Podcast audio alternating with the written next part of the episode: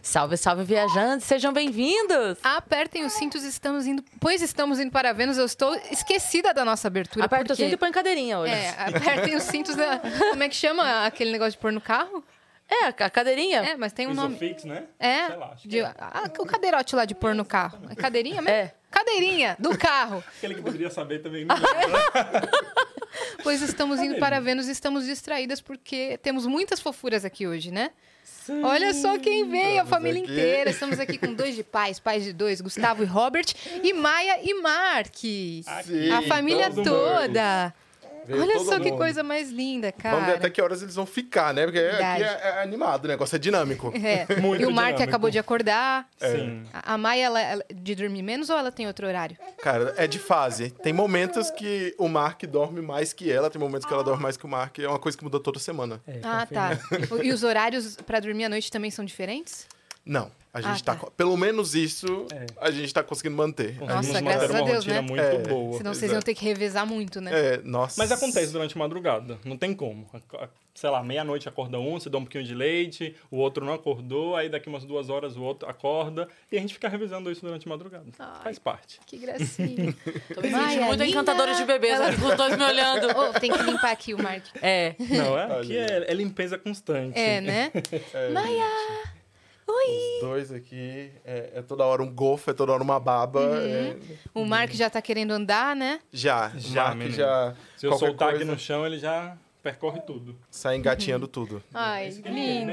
É, Eles vão ficar um pouquinho, depois vão voltar, depois quando quiserem voltam de novo. Sim, Alegria, viu? Alegria. Chama o que ele queria. É chão, ele quer andar, esse danado. Ó, ela viu o irmão indo, ela vai querer ir também.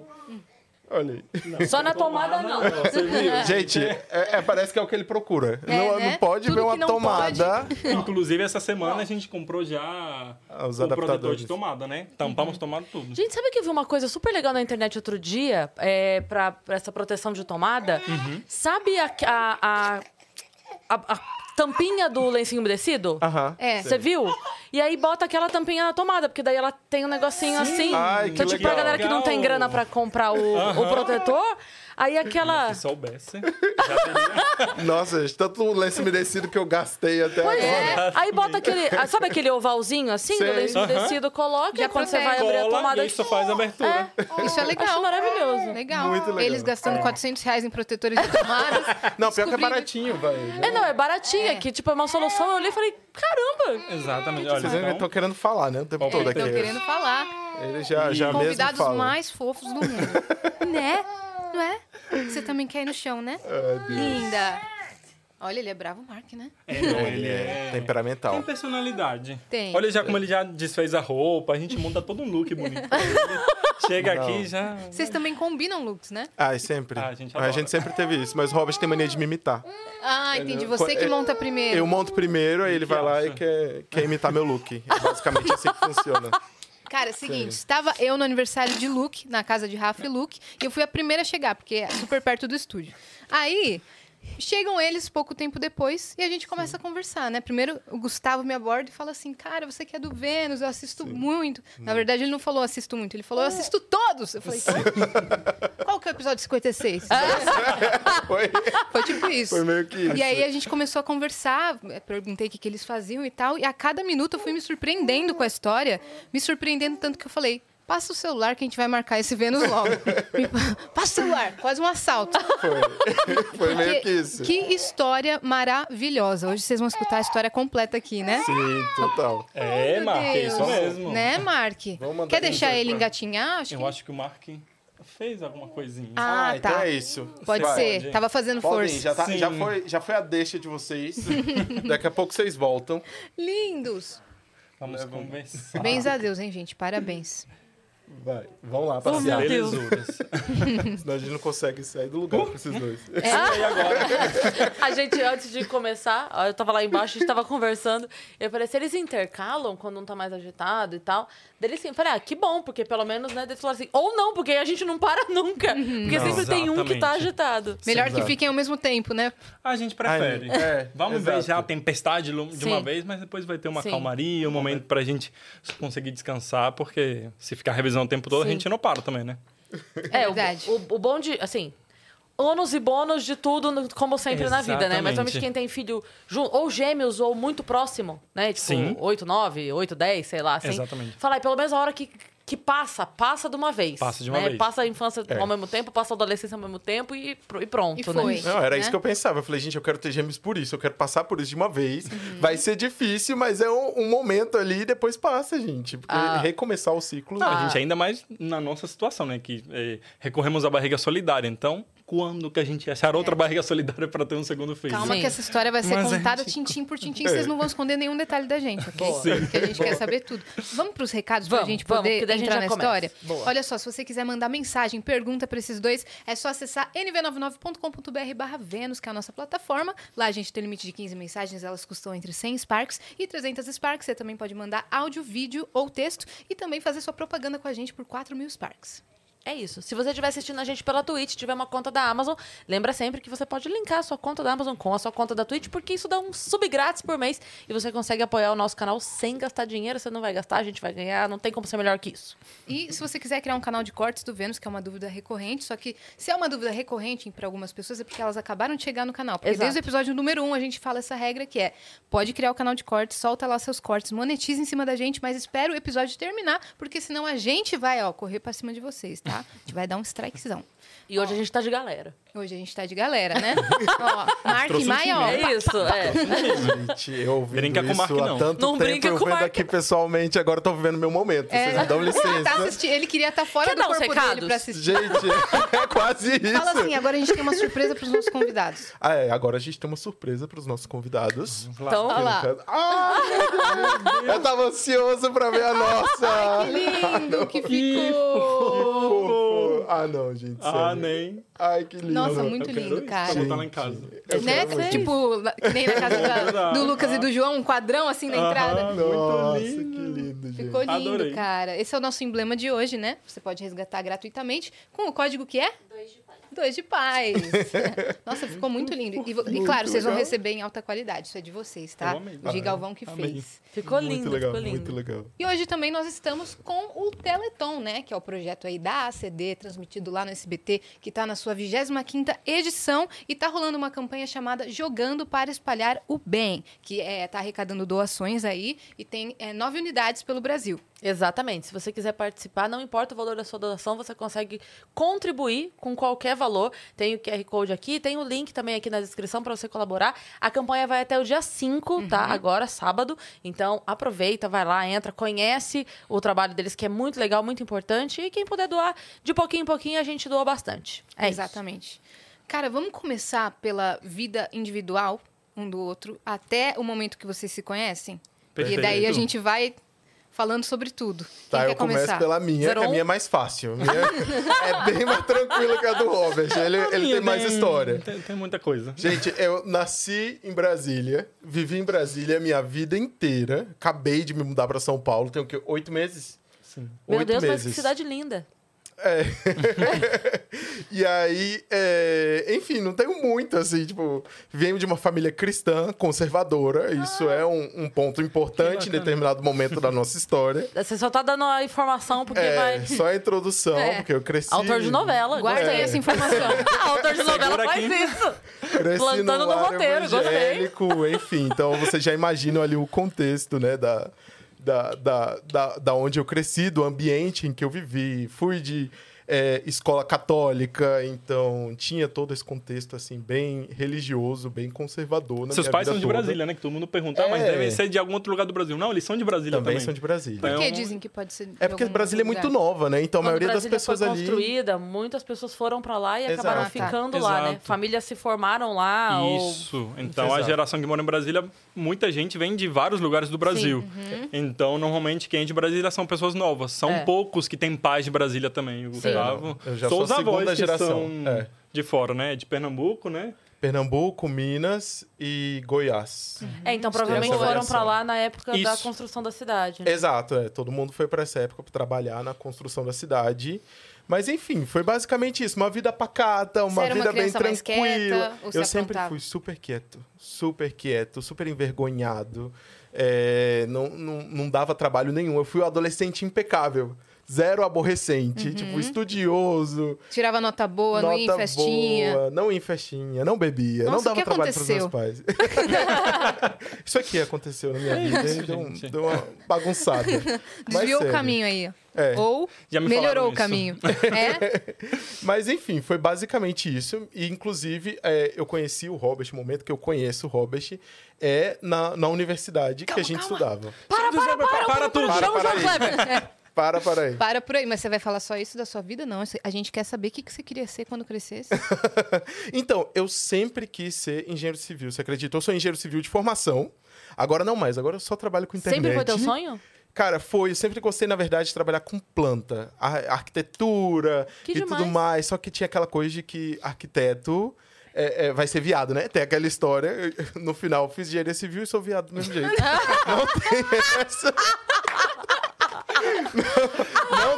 pra mim. A engenharia civil não me consertou, não teve jeito. Mas eu fiquei muito, por muito tempo ali nessa vibe. Tipo, ah, você é arquiteto, você é engenheiro. O que, que eu vou ser? Ó, Eu, eu Achei que nunca você pensei... arquiteto ou você é viado, certo? Eu nunca pensei em fazer, de fato, engenharia civil, mas eu, dese- eu gostava de desenhar planta quando eu era adolescente. Eu gostava de, tipo, desafio. Alguém falava Aham. assim, ah, eu tenho... Imagina um terreno de tanto por tanto, eu quero sei lá o quê. Aí eu ficava pensando, ai, como pode? Porque tem que ter janela, tem tanto isso aqui, como é que eu vou encaixar o banheiro, que não pode... Sabe, eu gostava do- de ficar fazendo planta é, um, um por um, né? Um centímetro por um metro. Aham. Aí, porque daí fica mais fácil, né, o cálculo. Aí Olha. eu gostava de ficar fazendo... Quase o caminho foi aqui pra arquitetura eu e com- engenharia. Sete, oito errou um anos, eu tava desenhando um planta de casa. Desenhando planta de casa, é uma coisa que eu sempre quis. E já vou contar, o Gustavo tem uma mania de todo dia, ou quase todo dia, antes de dormir, ele abre plantas aleatórias na internet e fica analisando. Né? Eu colocaria esse banheiro aqui. Ai, Legal, legal, legal. Viu? Alguém que me entende. Simples, ô Gustavo. Eu fico, Gente, bora é- é dormir. terapêutico. Aí Vai jogar um começa a pegar sono já fiz, assistindo já as plantas e mexendo nelas Você quer me ver mentalmente. doido é, é- é espaço perdido. Olha, É, Nossa, é isso isso. na casa? Eu fico pensando, você vai gastar quê? 5, 6, 7 mil reais naquele metro quadrado e ele tá perdido. Não pode. Tipo, você- não dá pra desperdiçar metro Vamos abrir quadrado. plantas agora. Vamos Aí analisar plantas. Vamos Gente, analisar. Eu um gosto de ver inteiro. apartamento. É, Mesmo é o que que eu eu faço. esteja morando e não vá me mudar, eu fico vendo apartamento, falando, não, não gostei disso aqui, não. Esse preço, não, nada a ver. Esse bairro, não, não. Fico uma hora. Eu, a vida toda. Eu fico- Sabe, você quer me ver doida com coisa de prédio? É quando o prédio é assim, ó. Vou fazer no ar, vocês vão entender. Tipo assim, ó, vem a sala, aí, com a sacada aqui, né? Aí quebra aqui a sacada, aí tem um quarto, aí depois faz assim pra ter outro quarto. Nossa. Ah, Por quê? Era só continuar? Continuidade! Quan- Quanto de material gastava aqui? Pra aquele quarto também ser grande? É, exato. é. Exatamente. é verdade. Eu fico agoniado com as coisas que não são reversíveis. Sei lá, você tem um quarto de serviço, um banheiro de serviço. Torna esse banheiro de serviço, esse quarto de serviço voltado pra, pra área íntima, pra, Sim. pra ser um Sim. terceiro, um quarto, quarto, esse tipo Sim. de coisa. Ou às vezes, é, né? ou às É. vezes o, o, o banheiro que normalmente seria, né, o de serviço, dá a opção de ser ou o segundo banheiro da suíte, que tem casal que gosta de ter o segundo banheiro na suíte. Eu acho que salva muito casamento. É. E ou dá a opção de ter o banheiro maior e ter uma banheira de repente, um um, lavabo. closet, sei lá, Exato. sei lá É, qualquer closet é coisa. bom. Exato. né? Já fizemos muitas mudanças radicais, mas segura essa informação de novo. É. Robert, você também é engenheiro, certo? Também sou Não é engenheiro sua civil. pira ficar analisando planta. Não, não Qual é que minha é a sua vibe. pira da engenharia? Ele não é engenheiro por amor. É. Não, por obrigação? Por obrigação mesmo, pra pagar as contas aquele. Mas eu vou pra uma vibe da engenharia mais pesada, grandes obras de infraestrutura, é, concreto, sabe? Realmente pegar um negócio muito maior e não aquela coisa mais voltada pra Snowball, você viu, né? Percebi. É. Eu sou- faço um negócio muito maior. É, O negócio é mais fútil aqui, é uma coisa mais. Ai, plano de casa. Não, de casa, não, gente, quero saber de metrô. Já estou amando. Vamos então passar pro Robert agora. Robert Aí pequeno. senta que lá vem a história. né? Ah. Mas a gente quer a história, Ah, é. tá? Não precisa nos poupar de nada. Mas enfim, diferente do Gustavo, eu não sou brasileiro. Eu nasci em Cuba.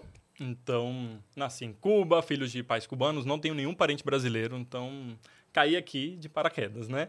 Não, Não, como? Não. Já segura que Ah, vamos tá chegar lá. bom. Ai, meu Deus. Ansiosa? A gente fala, ele não tem nenhum sotaque. Pois é, eu cheguei no Brasil com 14 para 15 anos. Então, assim, passei toda a minha infância e parte da adolescência é, em Cuba. E cheguei aqui na metade da adolescência e fui parar, assim, no interior do Brasil, assim, em Tocantins. Numa cidade de 3 mil habitantes. Qual? Carrasco Bonito. Olha o nome da cidade, que beleza.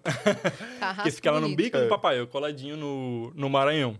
E morei um ano lá, depois morei no, no Maranhão também um ano, e depois que eu fui para Brasília. Então, acho que essa convivência ali, é, no no momento que eu cheguei, não sabia falar nada de português, então, tipo, direto, assim, já vai conviver com as pessoas, vai estudar. E acho que isso me fez pegar o português, assim, né, no, no tranco. E acho que por chegar novo também, o sotaque não, não, não tem alguns, alguns resquícios. Acho que só quando ficou nervoso, alguma coisa assim, que aí sai mais o espanhol do que o português. Você briga em espanhol? Sai um pouquinho, né? Às vezes. Às vezes sim. Mas, enfim, toda a minha infância foi, foi em Cuba. é, enfim, é, não, não... Sempre quis fazer engenharia civil, não foi por, por amor, foi mais por obrigação e porque desde pequeno fui louco por matemáticas exatas, fazer contas, entendeu? Então, quando chegou esse momento de escolher a profissão, parece que... Falei, tá, o que, que eu vou fazer? Economia, engenharia, quero ir por algum desse caminho.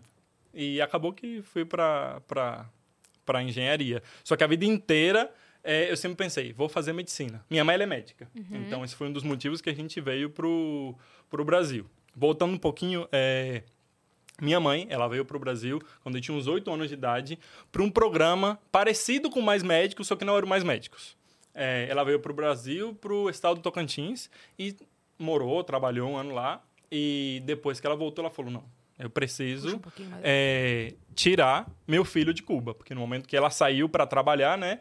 é, o governo cubano não deixou ela sair com o filho. Até porque muitos médicos acabam né, fugindo. é, e a moeda de troca do governo é sempre: deixa eu segurar aqui, né? Nossa. Seu filho aqui para você voltar. Então eu fiquei lá em Mas Cuba. ela não queria voltar, né? E ela não queria. Assim, ela queria porque eu estava lá, mas ela viu um novo mundo de oportunidades que ela não tinha lá.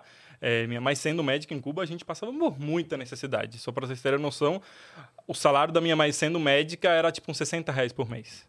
Entendeu? Então, tipo, foi muito Nossa. discrepante, né? Quando ela chega aqui vê esse mundo de oportunidade, ela falou: não, eu preciso tirar meu filho de lá e dar um futuro melhor. Você é filho único, então. Não, depois é, veio minha irmã. Inclusive, minha irmã foi gerada aqui no Brasil Ah, mas nasceu lá. Então minha mãe engravidou aqui no Brasil né, nessa, nessa época. Voltou para lá com uns sete, oito meses e nasceu em Cuba. você foi junto? É, Você voltou pra lá junto com ela? não, porque eu não vim para o Brasil. Ah, Foi a tá. moeda de troca que o governo fez. Falei, não, você vai lá trabalhar no Brasil, mas seu Entendi. filho Você fica. ficou de refém. Fiquei de É. refém, Não, entendeu? Porque senão minha mãe não teria voltado. Eu achei É que um ela teve, refém. teve a outra filha quando você já tinha vindo pro Brasil. Deixa eu puxar aqui pra ele ficar mais Não, não, não. Não, a gente você já veio pro lá Brasil, ainda. minha irmã já tinha nascido, tinha uns é, quatro para cinco anos. Uhum. Mas foi isso, né? A moeda de troca. Porque minha mãe grávida aqui, a minha irmã nascesse no Brasil, enfim, Você ficou vida com quem ia- lá? eu fiquei com uns vizinhos que eram como se fossem tipo uns avós. Que eles Entendi. sempre cuidavam de mim e tudo. Então, Eles te criaram por algum tempo, né? me criaram por, um, por algum tempo. Mas é muito louco, né? Porque não era parente, não eram amigos, Não. era vizinhos. Tipo, Até porque meu pai não quis ficar comigo lá. Uhum. Então, também... E quanto tempo você ficou com essa família? Uns 10 meses. Foi o tempo da minha Ah, tá. mãe... Ok. No realmente não chegou a ser um ano, foram 10 meses, mas foi o suficiente para minha mãe criar coragem para realmente embarcar na aventura de sair do país, criar também condições, porque quando eh, ela chegou lá, era ti- tipo assim, era brinquedos, chocolates, e não sei o que, a minha vida deu uma virada, porque até meu, isso foi, eu tinha oito anos. Eh, até meus oito anos, eu não sabia o que era uma árvore de Natal, eu não sabia o que era uma TV colorida, Nada disso, entendeu? Então, eu via muitos vizinhos, por exemplo, que tinham parentes em outros países que tinham essas condições. E eu sempre falava, mãe, eu quero tanto uma TV colorida. Aí minha mãe, enfim, sofria e falava, não, eu vou ficar longe de você, mas eu vou atrás de te dar essa nova Vida. oportunidade, entendeu? E você já entendia isso? Você, Sim, você- esse, esse, esse momento de 10 meses aí que vocês ficaram separados, você tinha. Porque, obviamente, você ficou com saudade, era uma situação que não. né? Sim, é, mas eu acho que por ser criança, acho que talvez seja mais fácil ignorar certas coisas. Então, para mim, é, realmente minha mãe estava indo para lá, procurando uma vida melhor, mas eu ia ficar brincando. Entendeu? Então, que minha mãe me ligava, ela tinha que sair de uma cidade onde não tinha, é, enfim, telefone, internet, não tinha nada. Ela tinha que pegar uma moto e ir para uma cidade mais próxima que tinha um orelhão para conseguir me ligar. Então, era tipo um trajeto para ela conseguir falar comigo.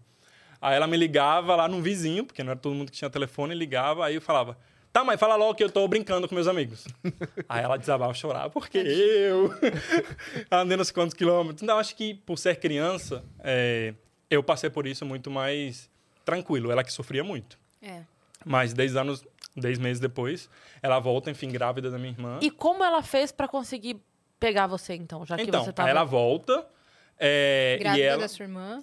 Como? Grávida da sua Grávida da irmã. minha irmã, minha irmã. É porque ela foi com o padrasto do Robert, que também era médico. Isso, que também era Então, médico. Tem esse e tudo. contexto. Ela já tinha se casado aqui ou não?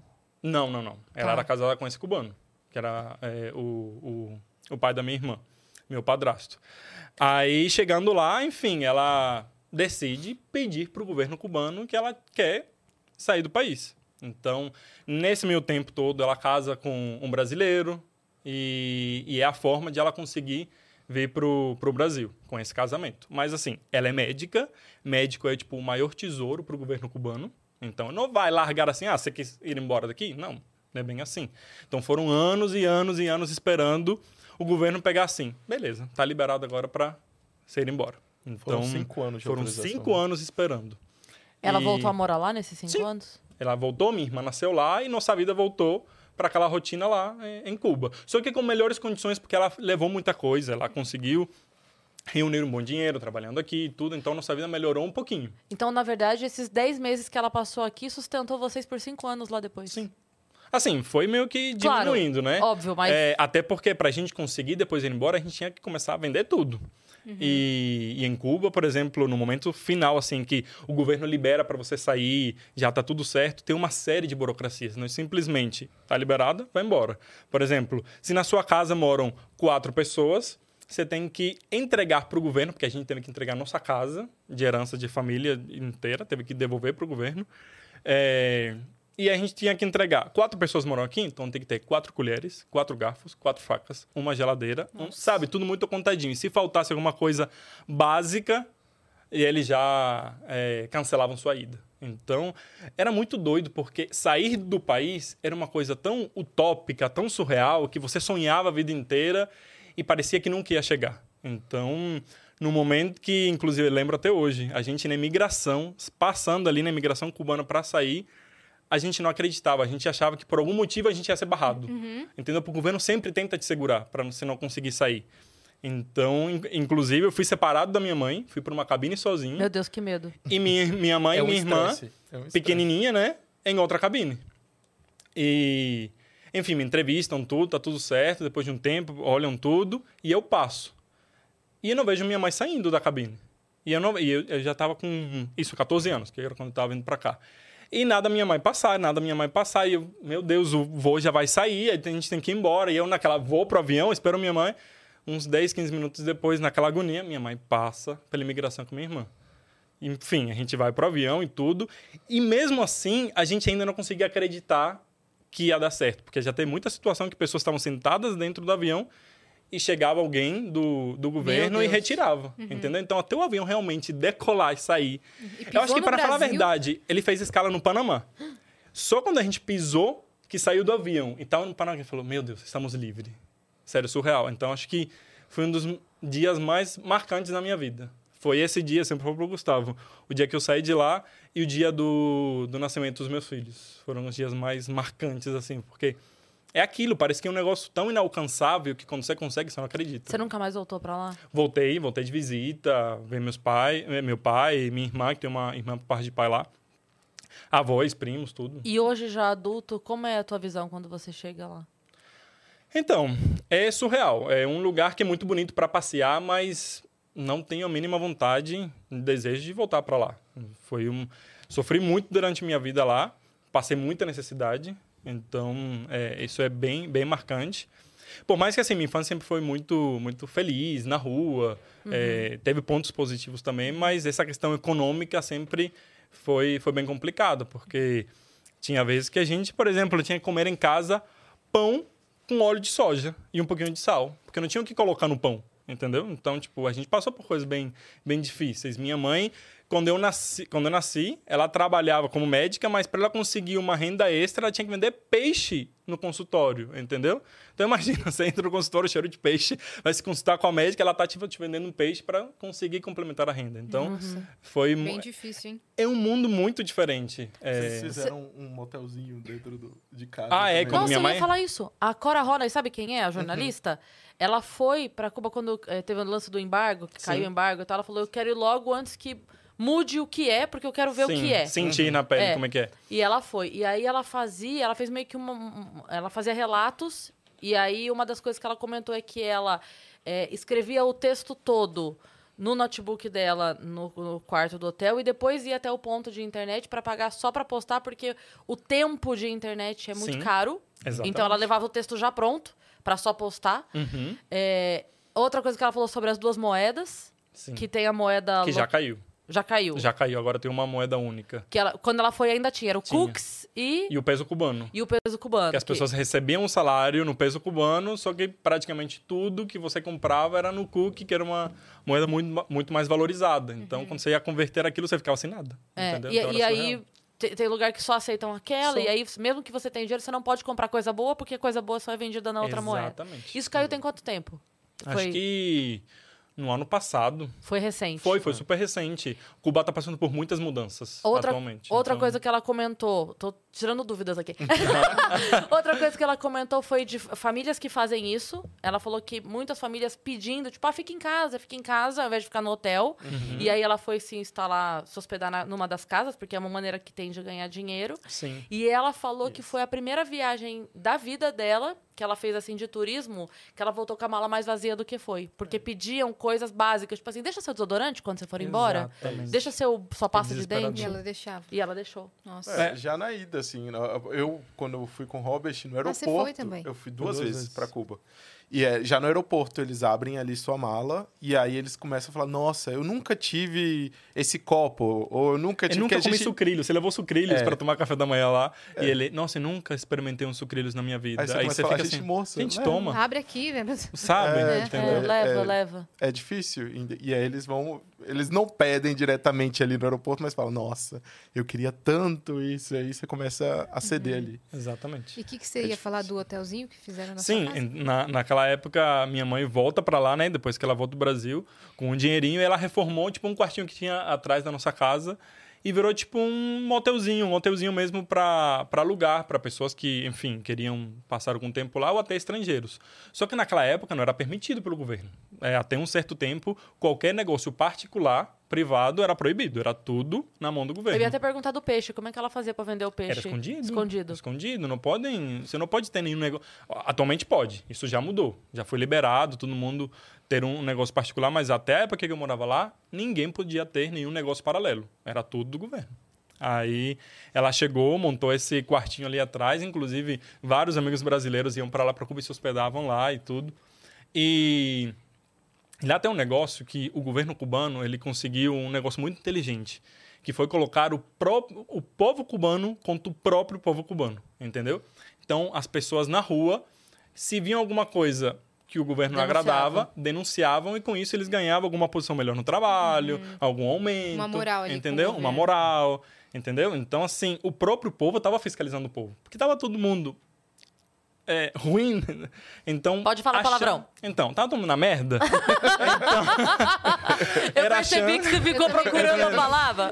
Tava todo mundo na merda. Então, a galera queria qualquer coisinha que melhorasse, entendeu? Já saía denunciando, entendeu? Então, é, como minha mãe era muito querida, ela ele chegou assim, falou, ó, não vou te denunciar, mas pode acabar com esse negócio aqui agora, porque senão eu vou ter que tomar as providências.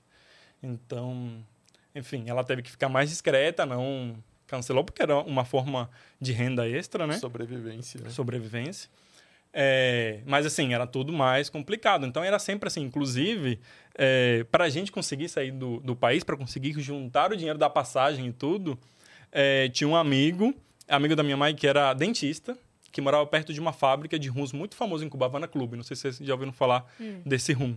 É uma das principais bebidas que tem lá. E ele morava perto da fábrica, então ele conseguia com algum contato, tudo assim, Cuba é sempre contato, tudo por fora, Tudo conseguir discreto. jeitinho, é. tudo no jeitinho para conseguir sobreviver. Então ele conseguiu o rum, conseguiu as garrafas, conseguiu a etiqueta, tudo original, mas ele tudo desmantelava. Aí levava lá para casa e eu e minha mãe, a gente enchia as garrafas de rum, colocava as etiquetas, colocava a tampinha e ia vender por fora. Então, tipo, vendíamos rum para conseguir juntar o dinheiro da passagem Nossa. e sair do país. Sua então, mãe devia viver sempre no medo, sabe? Sempre Não, alerta. é. constantemente. Não teve uma história que eu quase, Constantemente. vocês quase ficaram por causa de um ventilador que tinha que Sim, entregar o ventilador. nessa Ah, Amo que o contagem. Gustavo puxa as É, histórias. não, É, ele, vou ele lembrando me lembra que é tanta coisa, mas é isso, tipo, é, no momento da contagem lá, de quantas coisas que tinha que ter na casa para você ser liberado, tipo, ah, tá faltando ventilador, entendeu? É obrigatório ter um ventilador para você entregar para o órgão de vivendas, né, que chama. Porque senão eles já iam colocar o negócio, ia embargar e já ia Cancelar. cancelar a saída, entendeu? Então tudo... Por um ventilador. É, por um ventilador. Eu, o Entendeu? detalhe é que ela não foi informada que faltava o ventilador. Os amigos de trabalho dela sabiam que faltava o ventilador, não tem um negócio desse? Foi. E ninguém falou. Só de É. sacanagem. Uhum, porque ela ia sair. Porque ela ia não. sair. E é isso. E também acaba. Existe muita inveja, né? Muitas pessoas, tipo, ah, vai embora do país, vou ter que ficar aqui. Então é isso, gente. Ninguém se É, ajuda nesse momento, né? é um negócio muito tóxico, assim. Mas complicado. como que resolveu o ventilador? Tinha o ventilador? Sim, aí conseguiu, né? E colocamos lá, eles conferiram e falaram, ah, deram um check no, no ventilador depois. Mas Eles até lá. droga. Foi. E é isso, era o tempo todo, a cada etapa. Porque são várias etapas que você tem que passar até você realmente ser liberado e conseguir é, sair do país. E vocês estavam correndo contra o tempo também, né? Porque com 14 anos você se alistava, né? Ainda tinha isso, porque. Meu com Deus! 15 É. Não, com 15 anos. 15 anos, né? 15 anos. Tá parecendo série, cada É, episódio é uma. era- A gente saiu em abril. De um documentário da vida, porque é muita história linda. É o que eu falo, gente. A minha história eu contei em um minuto. A dele é. um Mas é isso, a gente inteiro. saiu de lá em abril. Em agosto, eu fazia 15 anos.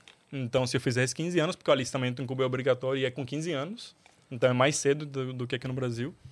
Então, isso poderia me prejudicar. E eu só ia conseguir sair do país depois que eu servisse ao exército, É, tudo direitinho lá. nossa. Então, eu consegui sair poucos meses antes de me alistar. Graças a Deus. Porque Uhum. senão, imagina, ficar preso lá, aquilo tudo. E Mas... aí vocês escolhem fazer engenharia na faculdade.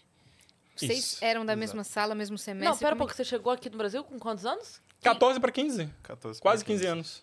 Então, você, foi estudar ainda em escola, você foi fazer ensino médio Ensino ainda, médio. não? Isso. É, pra se Ah, formar. tá. Aí foi onde eu fui estudar é, no Tocantins. Aí a, a escola realmente era de. Como era uma cidade tão, tão, tão pequenininha que não tinha acesso a nada, a escola era muito precária. Escola pública, numa cidade tão pequenininha no interior do, do Brasil, realmente.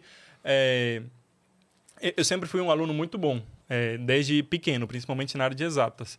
Inclusive, tem uma escola em Cuba que de ensino médio que é chamada Vladimir Ilyich Lenin. É, tudo lá em- com o nome da, da União Soviética e tudo, né? Então, só que essa, escola era, tipo, a principal onde os mais inteligentes passavam e conseguiam fazer um dos melhores cursos. E aí, na hora que você prestava a- as provas, eram três provas: matemática, espanhol e história. História de Cuba. Aí, em matemática, eu consegui tirar a terceira me- melhor nota é, de Havana, de Havana, né? de Cuba, porque a Havana acaba que é a maior é, cidade. Então, eu tirei a terceira maior nota do país.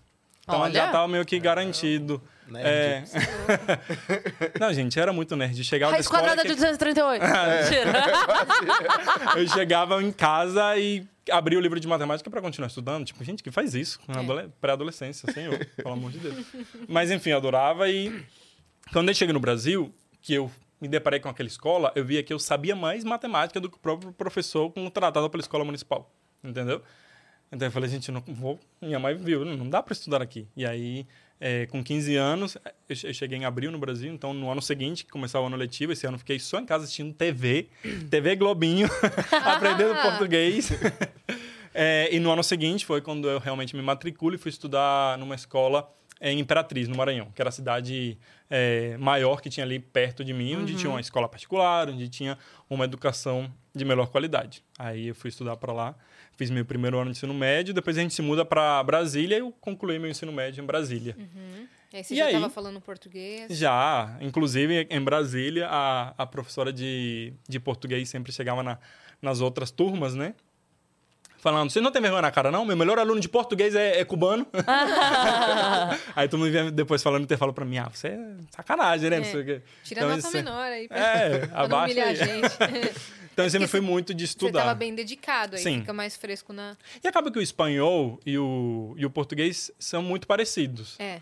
Tem suas peculiaridades, mas até a gramática tem é, é bem parecido. Então, se A você- base da língua é Sim, igual, né? É diferente exatamente. você aprender. Então, como eu já era muito bom no espanhol, acabava que no português pegava bem as regras gramaticais e tudo, então eu mandava bem na, na escola. Enfim, me formando no ensino médio, eis que vou para a Faculdade de Engenharia Civil, acabei que escolhi porque eu gostava muito de exatas. Ah, um, um parêntese nisso tudo. A vida inteira eu quis fazer medicina. Né? Vendo minha mãe médica, é, sempre quis fazer medicina. E morando com minha mãe, naquela cidade pequenininha ali do Tocantins, ela era médica da cidade, então chegava tudo quanto é coisa. Tipo, pessoas com uma piranha que mordeu o dedo e tava o dedo pendurado, Ah. umas coisas assim. E minha mãe falava: Você quer fazer medicina? Vem cá assistir pra você já pegar no ritmo. Aí eu comecei assim: Eu não vou dar conta desse dedo pendurado. Ela traumatizou o menino. Tem outra vez que uma mulher, tipo, ia dar a luz e aí não deu tempo de levar pra cidade mais próxima, que tinha hospital, porque era só um posto de saúde. Então minha mãe teve que fazer o parto ali na ambulância e eu do lado dela, vem cá pra você ver. E eu já des- desmaiando, vendo sangue, falei, gente, eu não vou servir pra ser médico. Aí foi aquele momento que eu Nossa. desisti, falei, vou pra área de exatas, matemática, fazer conta que é o que eu gosto, Cara, me dou eu- bem. a- graças a Deus as pessoas são diferentes, né? que tem as suas aptidões e, e tudo. Eu tava contando pra elas, eu fui semana passada tirar uma pinta aqui no consultório mesmo tal. Eu não vi, eu não vi, é nas minhas costas. Eu estava assim, eu não vi. Eu sabia o que estava acontecendo. E a minha pressão caiu. Eu Ela Eu não vi o sangue, eu não vi sangue, eu não vi, em momento algum, não vi sangue. Ah, eu eu só sabia o que estava acontecendo. Já e de saber, a minha pressão caiu. Totalmente maluca, cara. Não, Pois é. Tem que ser. E aí, no outro núcleo da novela, você também, tava, no outro você núcleo. também tava prestando vestibular, é isso? Exato. Estava prestando vestibular já para engenharia civil, para aquele contexto que eu Com a falei terceira de- melhor nota do Brasil. Ah, Não, não. Mas fiquei em primeiro lugar no meu vestibular. Fiquei em primeiro lugar no meu vestibular Pronto. Como também. que teve tava a vida ah, social e amorosa de vocês nesse momento? Eu namorava. Eu, eu sempre fui de namorar, só que meninas, nunca tinha namorado um homem, nunca tinha ficado com um homem, não tinha experiência nenhuma homossexual na minha vida. Eu sempre soube da minha sexualidade, sempre. Desde que eu nasci, desde que eu me entendo por gente, eu sabia do que eu gostava. Só que aquela coisa, né? Era algo que é apresentado pra você como errado, como uma possibilidade que não é possível. A única possibilidade possível é a heteronormativa. Então, eu vivia ali no contexto da igreja, namorando e tudo mais. Então eu entrei na, na, na faculdade namorando é, uma menina. Era basicamente isso, assim. Eu não, não era muito de sair, era mais uma coisa caseira, tinha muitos amigos e tudo mais, mas, tipo, era essa a minha vida ali. É, no meu caso era a mesma coisa. Tinha Entrei namorada. namorando, é, uma menina, namorando uma menina. Sempre soube da minha sexualidade, mas era uma coisa que eu lutava muito internamente. Falava, não, a última coisa que eu vou fazer na minha vida vai ser ficar com um cara. Não posso ceder a esses desejos, essas coisas. Achava que era pecado. Enfim, aqueles Também demônios tinha internos. religiosa? Um pouco, acho que não tanto quanto a do Gustavo, né? É, na minha família era religiosa também, mas não não tão forte assim. Mas era pegava? suficiente para eu já achar que era pecado e que não podia Tá. ceder, entendeu? É, na, minha, na minha casa foi mais tranquilo. Minha mãe é, sempre, por ser psiquiatra, minha mãe, além de médica, ela é psiquiatra, né? Então é, ela sempre foi muito aberta, inclusive na minha adolescência, que eu passei um bom tempo na, na- sem namorar nem nada. Ela fala: menina, vai namorar, vai socializar, seja uma menina, um menino, mas namora alguém, entendeu? Então ela me soltava umas coisas assim. Então eu sabia que não seria tão ruim, mas era uma coisa interna mesmo que é, eu achava que era errado e não queria ceder aquilo. Então entrei namorando uma menina, sempre namorava e entramos nesse contexto. A gente entra na faculdade e se conhece. né? A gente vira Quando vocês se conhecem? Primeiro no dia? primeiro No dia primeiro de dia. aula, assim. A gente era da mesma turma, do mesmo semestre. Primeiro dia de aula, dentro da sala, já fizemos uma dinâmica ali para todo mundo se apresentar. Então, ele- a, a- a professora ali dividiu a sala em grupos, e aí os grupos levantavam e, e apresentavam, enfim, se apresentavam. E aí eu lembro que eu, eu era uma pessoa a popular do ensino médio, a Regina George Era do mesmo? ensino médio. E aí eu entrei na faculdade com, esse, com essa cabeça de que eu vou ser o popular daqui, vou ser o presidente do centro acadêmico, eu tenho que formar minha, meu Seu clã. grupinho, meu clã. Então eu já entrei assim o, olhando o pras discurso da formatura da faculdade já era seu. É. Desde o primeiro dia. Eu era essa pessoa. A faculdade é totalmente diferente da escola. Não, é totalmente. Totalmente. Depois a gente aprende isso, É. né? Mas eu tava com essa cabeça. E aí Você eu olhei entrou analisando. analisando. E aí, quando eu olhei o Robert, eu falei, gente, aquele ali tem cara de que vai ser popular. Então eu já sei com quem que eu tenho que me juntar aqui. Então foi isso, assim. Ele tava apresentando. Eu falei, parece inteligente, é bonito. Mas não foi um bonito no sentido de quero pegar. No bonito do tipo, tem que estar no meu grupinho. Análise. Tem que estar no meu análise. Análise. É, vai ser o popular do rolê. Meu grupo tem que ter um mínimo de estética, né? marketing. É, exato. O marketing, uh, analisando. Quem eu quero junto Quem que aqui. funciona? E aí foi funciona. isso, assim. né? Ainda Já- senti um sotaquezinho, né? Você falou, opa, um ponto É, eu- na verdade, eu achei que o sotaque dele. O que, que eu falei pra você na época? Era problema fonoaudiológico. Eu falei, que- gente, ele tem alguma coisa ali fonoaudiológica, eu não sei. Não, Ele tá não vou- falando errado, ele não sabe falar direito português. É Eu porque o que era português isso. é muito perfeito. E aí, do nada, vem um, uma Sim. coisinha de sotaque que você não sabe. Não, pera, não é, É. sotaque. Uma coisa meio aberta, às vezes É, meio sei. nasalada. É, você entendeu? fala- Saiu do Peraí. ritmo do canto do português. É. Eu demorei pra aprender muito a palavra cinza. Porque eu falava cinza ou zinza. Aí, então de vez em quando saíam essas coisas, assim, entendeu? Ainda sai hoje em dia, às vezes. De vez em quando saiu uma, uma outra. Terceirização, eu falava muito terceirização. É. E aí eu Então- falei, gente. É uma é- palavra difícil, né? De falar. Sim, porque no, no, no espanhol não tem essa coisa do. Z. É, é Z, esse, Z, zzz, esse som. E tipo o som J do J também. Então são sons que não tem no espanhol. É. Então é difícil para Tipo, quem não é Ao invés de pegar isso. hoje, falar oxi, Sim, né? Oxi, exatamente. Exato. né? O, é, o D, que é chiado, tipo bom dia. Não, lá é dia. É. Entendeu? Então seria buenos dias. Então é nessa pegada. Então eram sons. É, No interior muita aqui tem o que- dia, às vezes. Sim, mas pro Nordeste. É tanto que Nordeste. tem muita gente que fala, você é do Nordeste? Tem gente que fala, você é do Sul? Então, Ah, às já vezes. morei. É. A galera do é. Nordeste acha que o Robert é do Sul, a galera do Sul acha que o Robert é do Nordeste. Exatamente. É, é, sempre rola E isso. o Gustavo acha que tem um problema fonoaudiológico. Aí você Exato. ele- você contou essa sua história pra ele. E Sim. aí- é, exato. Ah, isso E aí, aí- então, mas nesse momento vocês não tinham conversado ainda. Não. Você só viu Não, e falou. Isso. Mas eu vi e falei, já vou me aproximar ali, já vou fazer uma Vou fazer amizade essa sincera turma. ali, entendeu? Foi, foi esse basicamente o contexto. E foi exatamente isso que eu fiz, porque eu sempre fui o manipulador do rolê, né? Então. eu É já cheguei- geminiano, gente. Ah, isso explica É de muita mim. coisa. E aí foi basicamente o que eu fiz. Eu fui me aproximando dele, e aí a gente virou colega. E rapidamente a gente virou amigo, melhor amigo. Foi- era, era tudo muito intenso naquela época, né? A faculdade foi um momento que a gente viveu intensamente. Então as coisas aconteciam assim muito rápido. O clã de vocês ficou vocês dois. Não, nosso clã virou umas 10 pessoas. Era um grupo Ah, de 10 pessoas. que Era um grupo- isso, hein? É, exato. Tanto que eu depois a Gustavo gente... ficou popular mesmo. Fiquei, virei presidente do centro acadêmico. Olha aí. As primeiras festas da engenharia civil fui Foi eu a gente que fiz. fez. A gente, que também fazia Aham. parte do centro acadêmico. É, Ele, ele ele era escolheu. encostado do rolê, porque no final a responsabilidade ficava toda em cima de mim. Ai, Deus. E ele mesmo não fazia nada na- na- no centro isso, acadêmico. Ele era Muito. popular. Mas enfim, então foi ali que, que foi se contextualizando o nosso relacionamento como então amigos, sem nada, nenhuma Tá. segunda intenção. Internamente, nada, não, Não, sentia nada. nada. Não, a gente saía juntos pro cinema com nossas namoradas, entendeu? Gente, era saída de casais, Saída, real, saída assim. de casais, tudo. Exato, balada sertaneja, é, festa que a gente produzia Heterotop tudo. mesmo. É. Heterotop, Heterotop. total, com tudo que vocês imaginam do contexto. Esse aqui, meu Deus do céu, como heterotop ele era terrível. É porque o horário não permite eu falar as coisas que ele Permite. falava, as barbaridades. Nossa, a gente Não, permite. Vocês não estão entendendo, é um nível baixo. Eram palavras Robert, chucras. Você permite? Chulas, Eu negócio- permito, mas... Então, Então pode falar. Não, ele era, ele, era, ele era péssimo. Tipo, passava uma menina e ele falava: Olha ali, ó, aquela gata ali, ó, vontade de chupar ela. Era, era isso. Era baixo. Daí pra baixo. Ah, gente, é coisa de pessoas no armário, né? Tentando reafirmar a, Aham. masculinidade. Era, baixo, horrível. baixo. Quando eu falo que é baixo, o negócio era baixo. E você e concordava, né?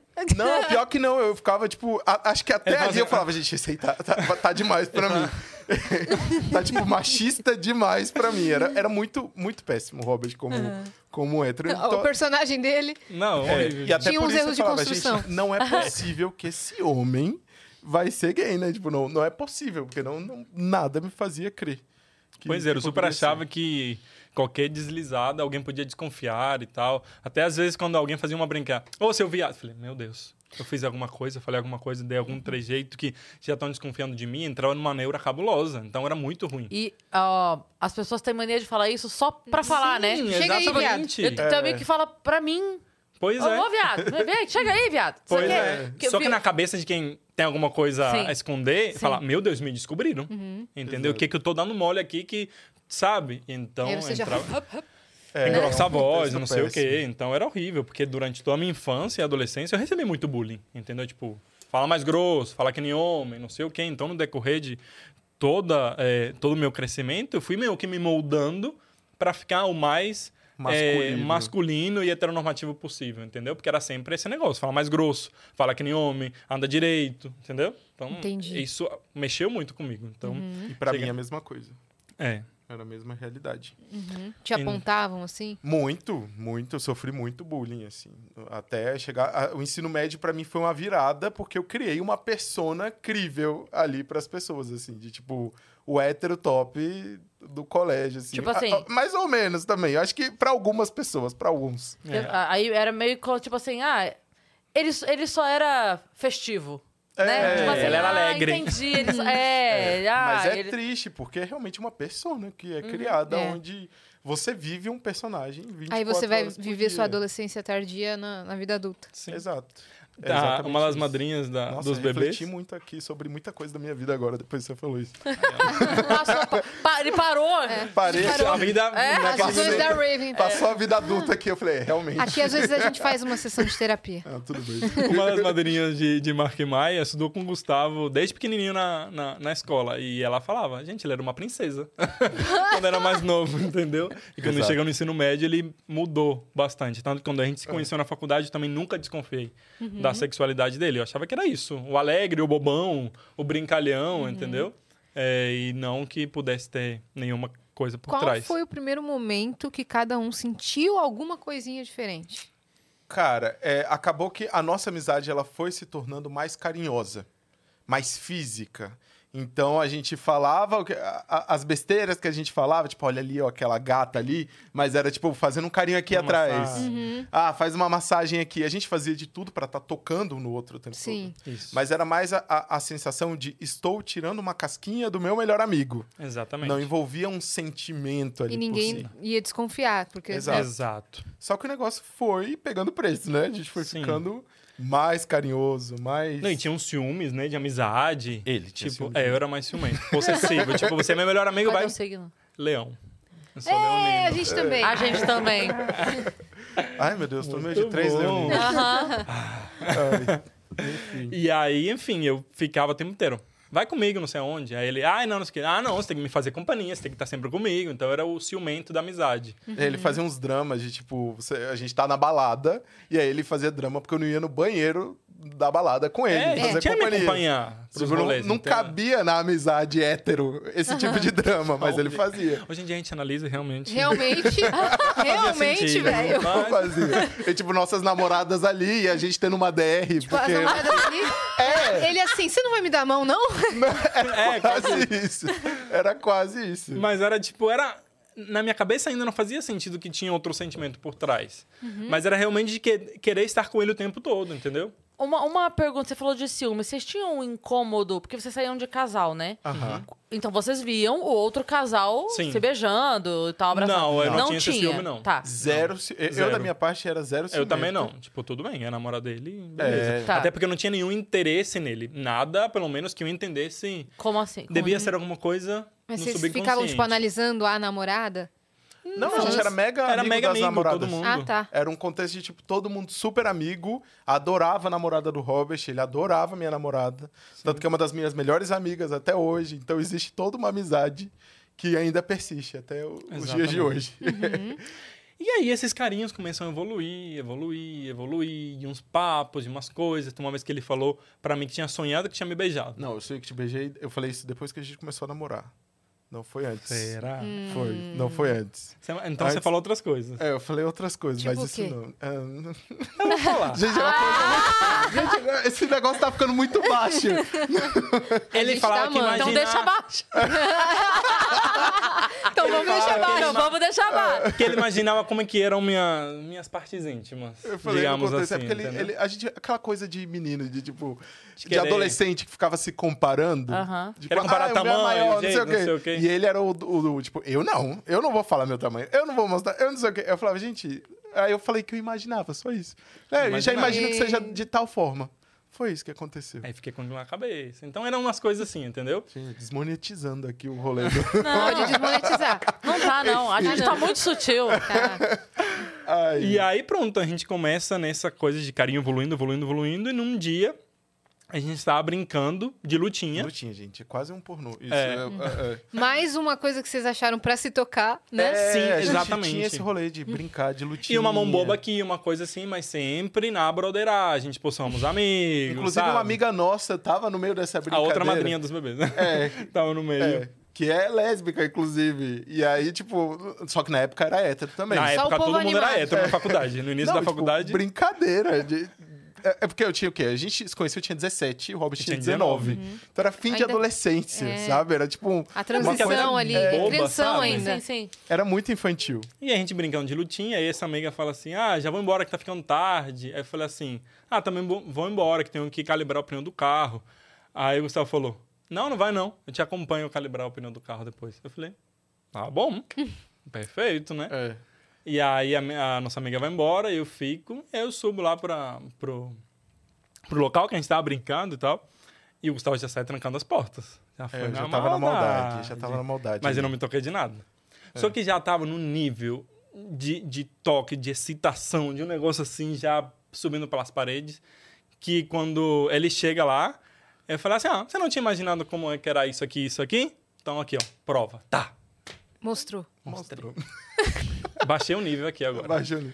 Mas E enfim, o negócio foi ficou. mega sexual e a gente fica a primeira vez. A gente, Sim. enfim, foi fazendo coisas sexuais até que ele me beija, porque até então não tinha feito nada de beijo. E quando ele Romântico. me beijou, parece que a ficha caiu naquele momento. Engraçado, né? Faz várias outras coisas, mas quando dá o beijo, o negócio é diferente. E a ficha meio que caiu aqui, meu Acho que é Deus. porque daí vai pro emocional, né? Isso. É, uma coisa talvez, talvez o lance do corpo ainda pareça meio. Não sei. Como, como tem essa coisa íntimo. do. É, não Sim. sei. Né? É Por estranho, incrível que menos pareça. íntimo, Estranho, É. né? Mas É é estranho, isso. gente. O corpo menos íntimo do que o beijo. Dar a mas mão enfim. é mais íntimo do que, do Sim. que isso. É que nem Exato. dormir. É. Dormir é uma coisa muito íntima, né? É. Todo mundo fala isso. E aí, quando ele me beija, eu falei assim, eita. Enfim, aí é, é, finalizamos ali, e aí a ficha meio que cai, eu entro numa crise de risos absurda, ele fica envergonhado, eu Eu não, não consigo olhar, olhar na cara do Robert. E eu ria, eu ria, olhar. eu ria. Falei, véi, o que, que a gente fez? Aí a gente ficava falando... Vocês ah, namoravam como- ainda? Não, o Gustavo não namorava. Eu já É, eu tinha terminado de nam- ter- terminar o namoro também. E a gente fica assim, meu Deus. Isso quanto tempo de faculdade já? Isso estava no terceiro... pro- quarto, início do quarto Início do semestre. quarto semestre. É. Uhum, Então, dois anos ali. Vocês... Dois anos Isso. de amizade. Um ano e meio ali É. de amizade. Aí a gente só falava, acontece e é a faculdade. Eram as únicas É. duas coisas que a gente falava o tempo todo. E enfim, aí a partir daquele momento, é, a gente já, já não se desgrudava, né? Melhor amigo pra cima e pra baixo. E é engraçado que virou uma fichinha, entendeu? Gente, foi imediato. Foi imediato. Porque, na verdade, assim, a gente ficou a primeira vez, aí a gente passou o dia, a- as próximas 24 horas sem se falar. Acho que de vergonha. E a gente falava o tempo todo um com o outro. Sim. E aí no dia seguinte tinha um jogo de E futebol. tava um esperando o outro falar primeiro. Acho que era meio Sim. que isso, assim. Tipo, a Não, gente e- tava Tipo, absorvendo. como ele, como vai ser pra ele também, É. né? Isso foi numa terça-feira e no dia seguinte já tinha um rolê marcado com os amigos de assistir futebol numa quarta-feira. Então a gente ia se É, encontrar num de qualquer bar, jeito. Uma coisa assim. Num bar e tudo. E aí eu fiquei de sair pra ir buscar ele no bar, pra, pra- buscar Buscar ele em casa, casa. pra gente ir no bar. E aí eu chego na casa dele, tipo, ok, vida que segue. E aí ele tá tomando banho. E aí eu fiquei sentado no quarto dele, como sempre, Sempre. fizemos, normal. E aí quando ele sai do banheiro e entra no quarto, ele vem só de toalha na minha direção, fecha a porta, e aí ele pega, me joga na parede me beija. E ali foi a hora que a minha perna tremeu e eu falei, fudeu. Aham. Já É, era. pro- Arriei. é, é tipo, arriei, eu tô apaixonado. É isso, é sentimental, não é uma coisa só sexual, é o homem da minha É vida. engraçado porque começou com essa questão sexual, porque era a nossa primeira experiência com um homem, um de cada, então foi aquela explosão de anos segurando aquilo, Uhum. entendeu? No momento que acontece, realmente foi uma explosão, vivendo E aquilo. saber que era recíproco, nossa, Sim, vocês devem ter morrido. E aí É. já existia um amor muito grande de amigo, Então Sim. parece que quando juntou uma coisa na outra, aquele amor de amigo se transformou já num amor romântico É instantaneamente. tipo assim, já é uma pessoa que eu quero bem, já é uma pessoa que eu me preocupo, já é, É uma pessoa que eu, Exatamente. que eu quero cuidar, que eu. Porque quero estar junto sempre. É, ponto. E ainda tem, né? Melhor amigo com Exatamente. benefícios, né? Exato. E aí Exato. a- foi uma chavinha que virou ali. No- na segunda vez que a gente fica, eu falei, gente, eu estou apaixonado. É isso que eu quero pro resto da minha vida. Eu tive Foi. certeza ali naquele momento. E comigo a mesma coisa. Uhum. Falei, meu Deus. vocês me contaram aquele dia? Eu, eu Ah, que- só queria saber quando. Porque ele falou a visão, ele no quarto esperando e você sai do banho. Eu quero saber você. Não, então, você eu tava saí... lá tomando banho. Tava saiu... tomando banho, é, eu Você já entrei, sabia que não ele tava? sabia que ele tava lá, porque alguém da minha casa abriu a porta pra ele. é. E, enfim, eu entro no quarto de toalha, como de costume, ele tava lá sentado na, na cama. Aí eu falei assim, você é por aqui?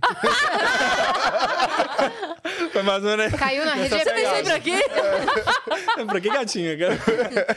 E aí, enfim, ele se levantou pra me cumprimentar, aquela coisa normal, mas a gente nem ia se cumprimentar com um beijo nem nada. Ia ser alguma coisa de dar a mão, não sei o quê. Mas veio um negócio de dentro que já- ele levantou, eu tava entrando no quarto, e fechando a porta, que eu peguei ele, joguei contra a parede e a gente se beijou, entendeu? E foi, tipo, muito intenso. Gente, foi, muito foi, intenso. foi muito intenso. Tipo, a- a- a- o apartamento que ele morava, as paredes eram de drywall, de gesso. Tipo, imagina o barulho, foi tipo, pão na parede. O Gustavo Foi. caiu aqui. caiu. Tá tudo bem. Eu- o que eu ia dizer é que vocês me contaram aquele dia que nos primeiros meses, assim, namorando, vocês já falaram sobre ser pais. Sim. Sim. Porque foi uma coisa que a, a gente, enquanto amigos, num contexto que a gente tinha namorada, a gente sempre falava, tipo, a gente vai casar depois da formatura, a gente vai ter filho. Já era certo tudo. Até cachorro. É, tipo, e, e nossos filhos vão brincar juntos. Vão brincar A gente até juntos. brincava de ser Vão. E vizinho. ser vizinho, isso. Ele- os filhos de vocês vão brincar juntos. Vão. Exato. E eu- Não a é gente raro. sempre falou muito disso. A gente sempre, é, é, por mais que a gente estivesse no contexto de faculdade, a gente sempre foi muito da vibe família, de querer ter Foi. filho, de tipo, a gente sempre imaginou nossa vida assim. Então a gente falava sobre isso. Nós enquanto- somos adolescentes care- é, caretas. É, a né? gente- Então, é. nunca fomos de, tipo, ah, vamos encher a cara, balada. Pegar todo mundo. Pegar todo mundo. Nunca foi isso. Eu sempre tava namorando. Eu saí de um relacionamento pra entrar em outro. Entendeu? Então, Gustavo, a mesma coisa. É, então, a gente nunca foi é, de porra louca, entendeu? As namoradas de vocês não, não desconfiavam de nada. Acho que não, não. não, A gente já conversou sobre isso É, depois, que é, não não. desconfiavam. E aí, é, assim que a gente. é, que acontece esses primeiros eventos, depois dessa segunda vez, acabou, né? A gente nunca mais se separou. A gente ficava ali todos os dias. Já foi um relacionamento mesmo. A gente já entendia aquilo como um namoro, assim, Não, imediato. não teve esse papo de vai ser não, vamos namorar. Não, Até não. eu brinquei com você, namora comigo e tal, não sei É. o quê, mas, tipo, era uma coisa que já tá meio que óbvio. Tanto tava que a gente considera nosso dia um de casamento, o dia que a gente ficou, porque a gente realmente É. não separou mais ali, a gente já começava a dividir conta, já. É, é tudo, tudo se misturou ali naquele Gente, momento. Sim, a gente pegava o, o dinheiro, né, é, do lanche na, na faculdade e tal, para ir para um motel drive-in, separava com o carro, para, tipo, hum, para comer, é, literalmente. Enfim, então tipo, a gente saía depois morrendo de fome, porque era isso, a gente queria estar junto o tempo, o tempo todo, e a gente não tinha local, entendeu? É, Pra ficar tudo escondido, tudo né? escondido Então- e tal. Pra faculdade também era. Tudo, Tudo, super tudo. escondido, super A escondido. gente começou a contar inicialmente para alguns amigos bem próximos mesmo. É. Coisa de duas, três pessoas. E aí, nessa, nesse momento, a gente já conversou. A a gente já falou, tá, e agora, como é que vai ser nossa vida? A gente vai casar? Porque vocês têm que pensar, é 2011. 2011, o casamento gay não era permitido no Brasil, a adoção por casais gays não era permitido no Brasil, era, era uma outra realidade. Outra realidade. Entende? Era muito mais longe, né? Esse É. sonho. Sim. Exato, era muito mais longe. É, é, não existia na mídia pessoas, casais, era tudo. A, a, a personificação da- das pessoas LGBTs eram sempre é, pessoas secundárias, caricatas, não. Caricatas, engraçadonas. né? É, não, não, não era a- alguém que você olhava e falava, ah, não, essa pessoa tem um futuro feliz. Essa pessoa. Isso foi uma coisa que foi se construindo com os anos, né? Depois que a gente foi ter representações, até hoje é difícil, mas a gente tem poucas, mas tem. Tá aumentando hoje em Tá aumentando de, de representações de Sim. pessoas que têm um futuro feliz. Com a internet, né? É. Também, né? Com esse negócio da paternidade, a gente sempre procurou casais que tivessem filhos. E, tipo, na rua mesmo, sabe? Não era nem nada na mídia.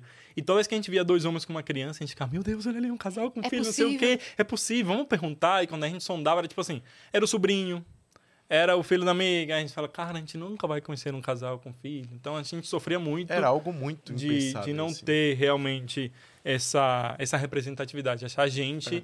essa figura que a gente queria se espelhar, enfim, seguir os mesmos passos. E aí Então, foi nesse momento que eu peguei e aí eu comecei a planejar, porque eu sempre fui a pessoa do, do planejamento, né? Vou fazer uma tabela do Excel aqui dos, pra- dos passos que a gente vai dar na nossa vida. E foi isso mesmo que eu fiz. Eu falei, ó, a gente podia se formar em quatro anos e meio, porque a faculdade de Direito Civil são cinco anos. Então ali a gente já começou, vamos adiantar isso aqui pra gente se formar, pra gente se casar, pra gente morar junto, não sei o quê. Então, A trabalhar, né? é, é, exato. E aí eu falava, tipo, ah, a gente vai trabalhar, a gente vai morar em tal bairro, vai comprar tal casa, eu quero tal carro, quero conhecer tantos países e quero ter filho. E aí, quando chegou no momento do filho, a gente era tão fantasioso, era tudo tão impossível na nossa cabeça que a gente começou a viajar mesmo. Mas de, o menino tipo, saiu de Cuba. O É. que, que é impossível? Não, É. É, a gente começava a imaginar, ah, imagina um bebê que tivesse os meus olhos, o seu nariz, a minha boca. A gente começava a viajar nesse contexto, até por, Pra sonhar mesmo, né? É, pra sonhar. E porque a única possibilidade na nossa cabeça de ter filho seria a possibilidade heteronormativa, né? A forma como os- a- a- as pessoas normalmente têm filhos. Sim. E aí a gente fi- ficou viajando nisso. Imagina se fosse possível. E aí, nesse rolê de imagina se fosse possível, foi que me veio a ideia, que até então era completamente absurda. Eu falei, gente, imagina se minha irmã, que é idêntica a mim, eu tenho uma irmã. Gente, é a mesma cara. Mentira. Usa aquele aplicativo de- de você no sexo Aham. você no oposto. sexo oposto é a mesma pessoa. Pessoa. e aí eu falei, gente, minha irmã é idêntica a mim. Imagina se ela doasse o óvulo pra mim. E aí você entrasse com sêmen, a gente conseguiria enxergar esse bebê que fosse a misturinha de nós dois. Que a gente tanto Sim. sonhava até então. E aí pronto, coloquei aquilo num papel. Eu escrevi todos esses sonhos no papel, inclusive esse planejamento. Vamos fazer isso quando eu tiver 29 anos Você é um cara do planejamento mesmo. do é. planejamento. Eu quero em tal data, tal época, com 29 eu quero viver esse momento da minha vida. Mas Aham. até chegar E lá, a gente planejamos passou... isso. Mas sua família? Então, planejamos isso e aí o que aconteceu, né? A gente planejou muita coisa, inclusive com um casal de amigas, as amigas lésbicas, a gente falou, gente, como é que vai ser? A gente vai ter que fazer de forma natural, vocês ficam com um, a gente fica com o outro. É, Umas tipo, coisas a gente assim, tipo, coisa não, absurda. não existia uma forma é, que a gente utilizasse como modelo. Então a gente ia criar a forma de ter nossos filhos, entendeu? E aí então a o gente que, chegou a cogitar muita coisa absurda. o que aconteceu foi que é, o Robert foi pressionado pela mãe dele. Foi, minha mãe, enfim, viu que tinha terminado com minha namorada, tava muito mais grudado com o Gustavo, Gente, a gente psiquiatra. passava 24 horas por dia junto, a gente dormia junto, a gente não se desgrudava, tava na cara. Tava É. na cara E que aí, tinha algo ali. Minha mãe chega e me pressiona assim, Acho que vem você- cá. Você vai me contar quando? É. O, que eu já sei? Você vai me Exatamente. contar A gente, quando? a gente tinha um imã um com o outro que a gente não conseguia parar de se tocar, era uma coisa assim. Isso, na faculdade, no restaurante, nos rolês, tudo que ninguém sabia, a gente ficava sempre assim, ó. Um passando o pé na, na perna do outro só pra estar se tocando o tempo inteiro. Exato. Era, era surreal. A gente sempre brinca, né? Porque quando a gente ficou a primeira vez, todo aquele momento inicial, é, parece que era um negócio físico que não cabia no peito, tudo que a gente estava vivendo. É. Chegava a doer mesmo, tipo, é meio surreal, né? Parece uma coisa escrita de livro, de novela, mas era realmente isso que a gente sentia. O que a gente tava sentindo um pelo outro era físico. não Era- cabia parecia dentro que da o gente. corpo não comportava aquele sentimento todo que a gente surreal tava Tava isso. guardado há muito tempo, né? É, Então, Exatamente. uma das linguagens do amor de vocês é o toque, né? Com certeza. é, até demais. e aí, pronto, a gente pegou e aí. E a mãe é, pressiona. A mãe dele pressionou e ele falou eu falei, gente, deu a louca, não vou negar, mas eu falei, sim, é isso mesmo. Aí eu Isso a gente tava com três meses, tá? Três meses de namoro. É. Aí eu falei, mãe gente, comemorou. aproveitando o embalo. Ah, não, aí contei pra minha mãe, ela falou assim, tomou um choque, aquela que eu não esperava que ela jogou, falou, ah, não vai negar, não. Aí contei, ela tomou um susto, falou, ah, não, é isso mesmo que você quer pra sua vida e tal. Aí eu falei, sim, eu tô muito feliz, eu tô curtindo o que tô vivendo, é isso que vou encarar e vamos embora. Ela, tá bom, eu só preciso de um tempo pra me acostumar com a ideia. Mas beleza, em nenhum momento ela me proibiu nem nada. Mas ela tomou um choque inicial. Aí o Gustavo, no embalo, fala assim, ah, já que você contou, eu vou contar pra minha mãe no mesmo dia. Aí É, eu contei pra minha família, minha família é grande. Você é, reuniu é todo todo mundo? mundo muito unido. Não, eu comecei pela minha mãe, eu fui ali, fui contando. Só que a reação foi bem diferente da família do Robert, assim, foi a Segunda Guerra Mundial. De verdade, assim, foi um drama, foi um pesadelo. A minha vida é, é, virou de ponta cabeça a partir daquele momento. Eu não esperava que as coisas fossem ser recebidas da forma como foram. Então eu achava que ia rolar um draminha ali inicial, tipo, que nem rolou no do Robert, mas que ia ficar tudo bem. Só que não, eles quebrou a não cara aceitaram de forma nenhuma, assim, eles não queriam, é, me perseguiam, não me deixavam mais ir pra faculdade, faziam assim, tipo, ah, não, não me deixavam encontrar o Robert, né? Essa é a Uhum. questão, assim. Botaram aí? sua faculdade, seu estudo em jogo pra você não encontrar ele. É, na- assim, na verdade, era, era tudo pra eu não ver o Robert. Tipo, se o Robert fosse estar, ia ser um problema, né? Sim. Então foi muito. Eu era o difícil. demônio. Era Não, foi falada essa frase mesmo. Eu, eu era o demônio. É. Nossa, foi, foi muito difícil. Foi, foi um processo muito difícil. Era cultos religiosos todos os dias na minha casa. É, eu indo pra igreja, eu tentando. é, aquela coisa do vamos tentar tirar isso de você mesmo, sabe? Então foi, foi um processo muito doloroso. Eu lembro que uma coisa que mexeu muito com a minha cabeça era que é, eu era o privilegiado do rolê, né? Tipo, é, a, a vida boa, é, branco, hétero, cisgênero, o, a- a- o privilégio em formar de pessoa.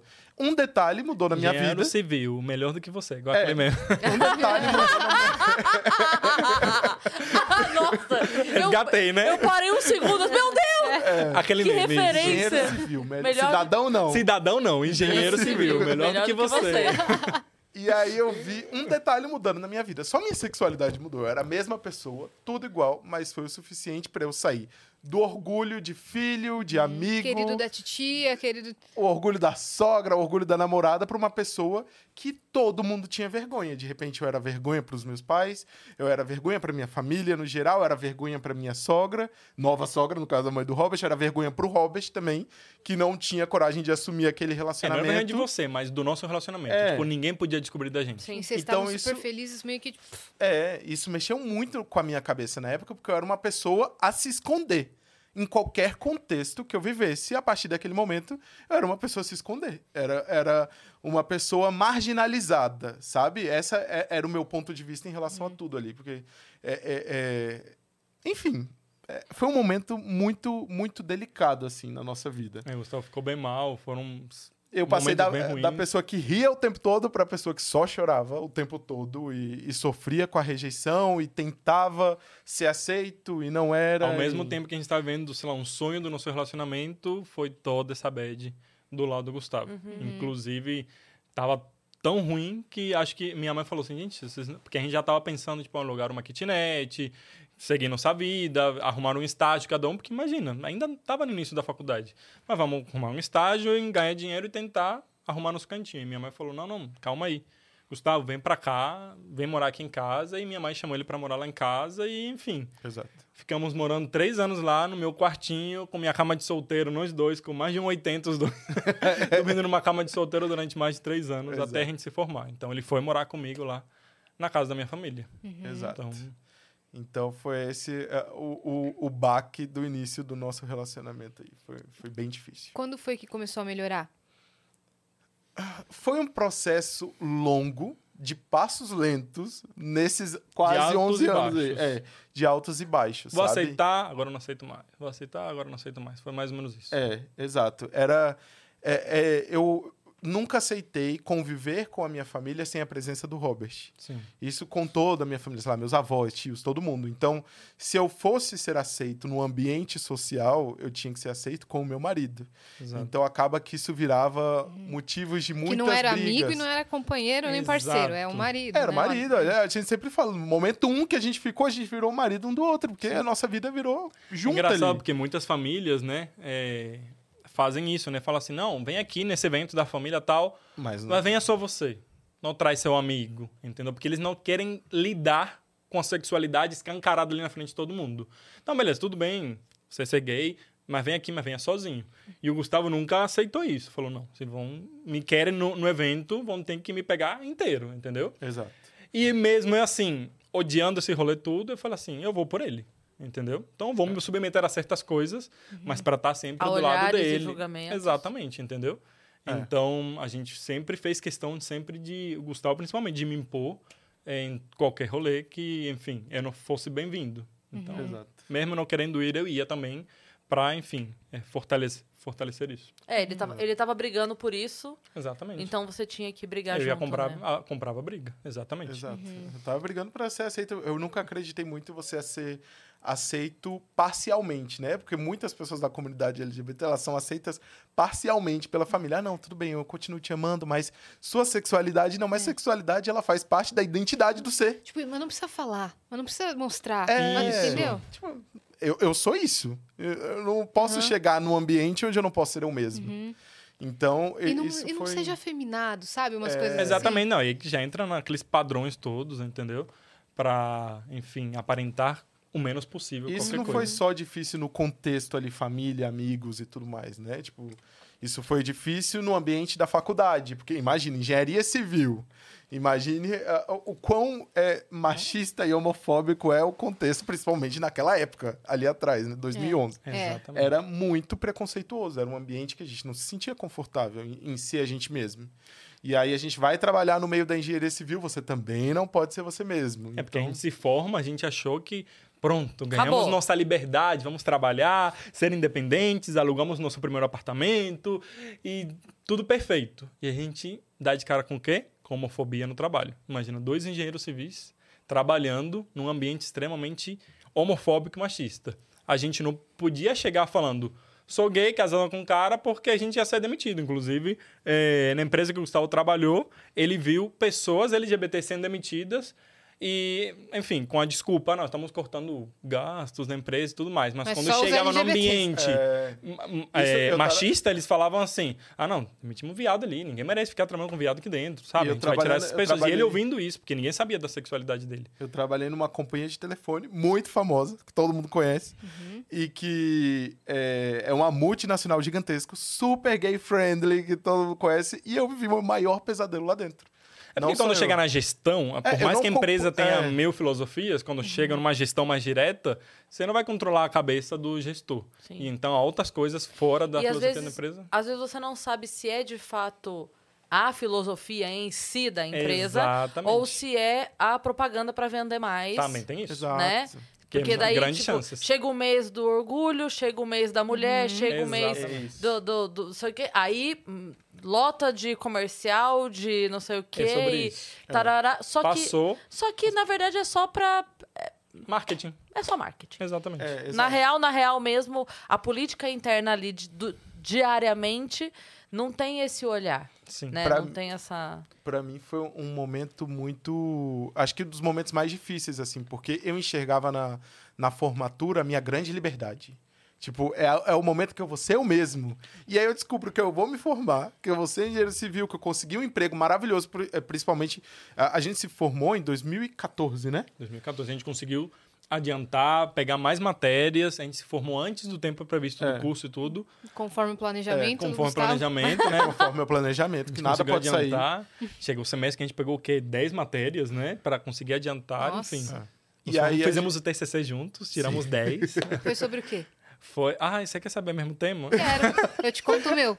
Então, É péssimo. é, é diferentes tipos de capeamento para blocos de concreto na hora de você fazer a ruptura e descobrir a resistência do bloco. Olha aí. Ah. E- entendeu tudo, né? Ah, o meu foi produção e exportação de cacau na região de São Félix do Xingu. Olha, Olha só. eu achei mais Achei mais interessante do que o bloco de.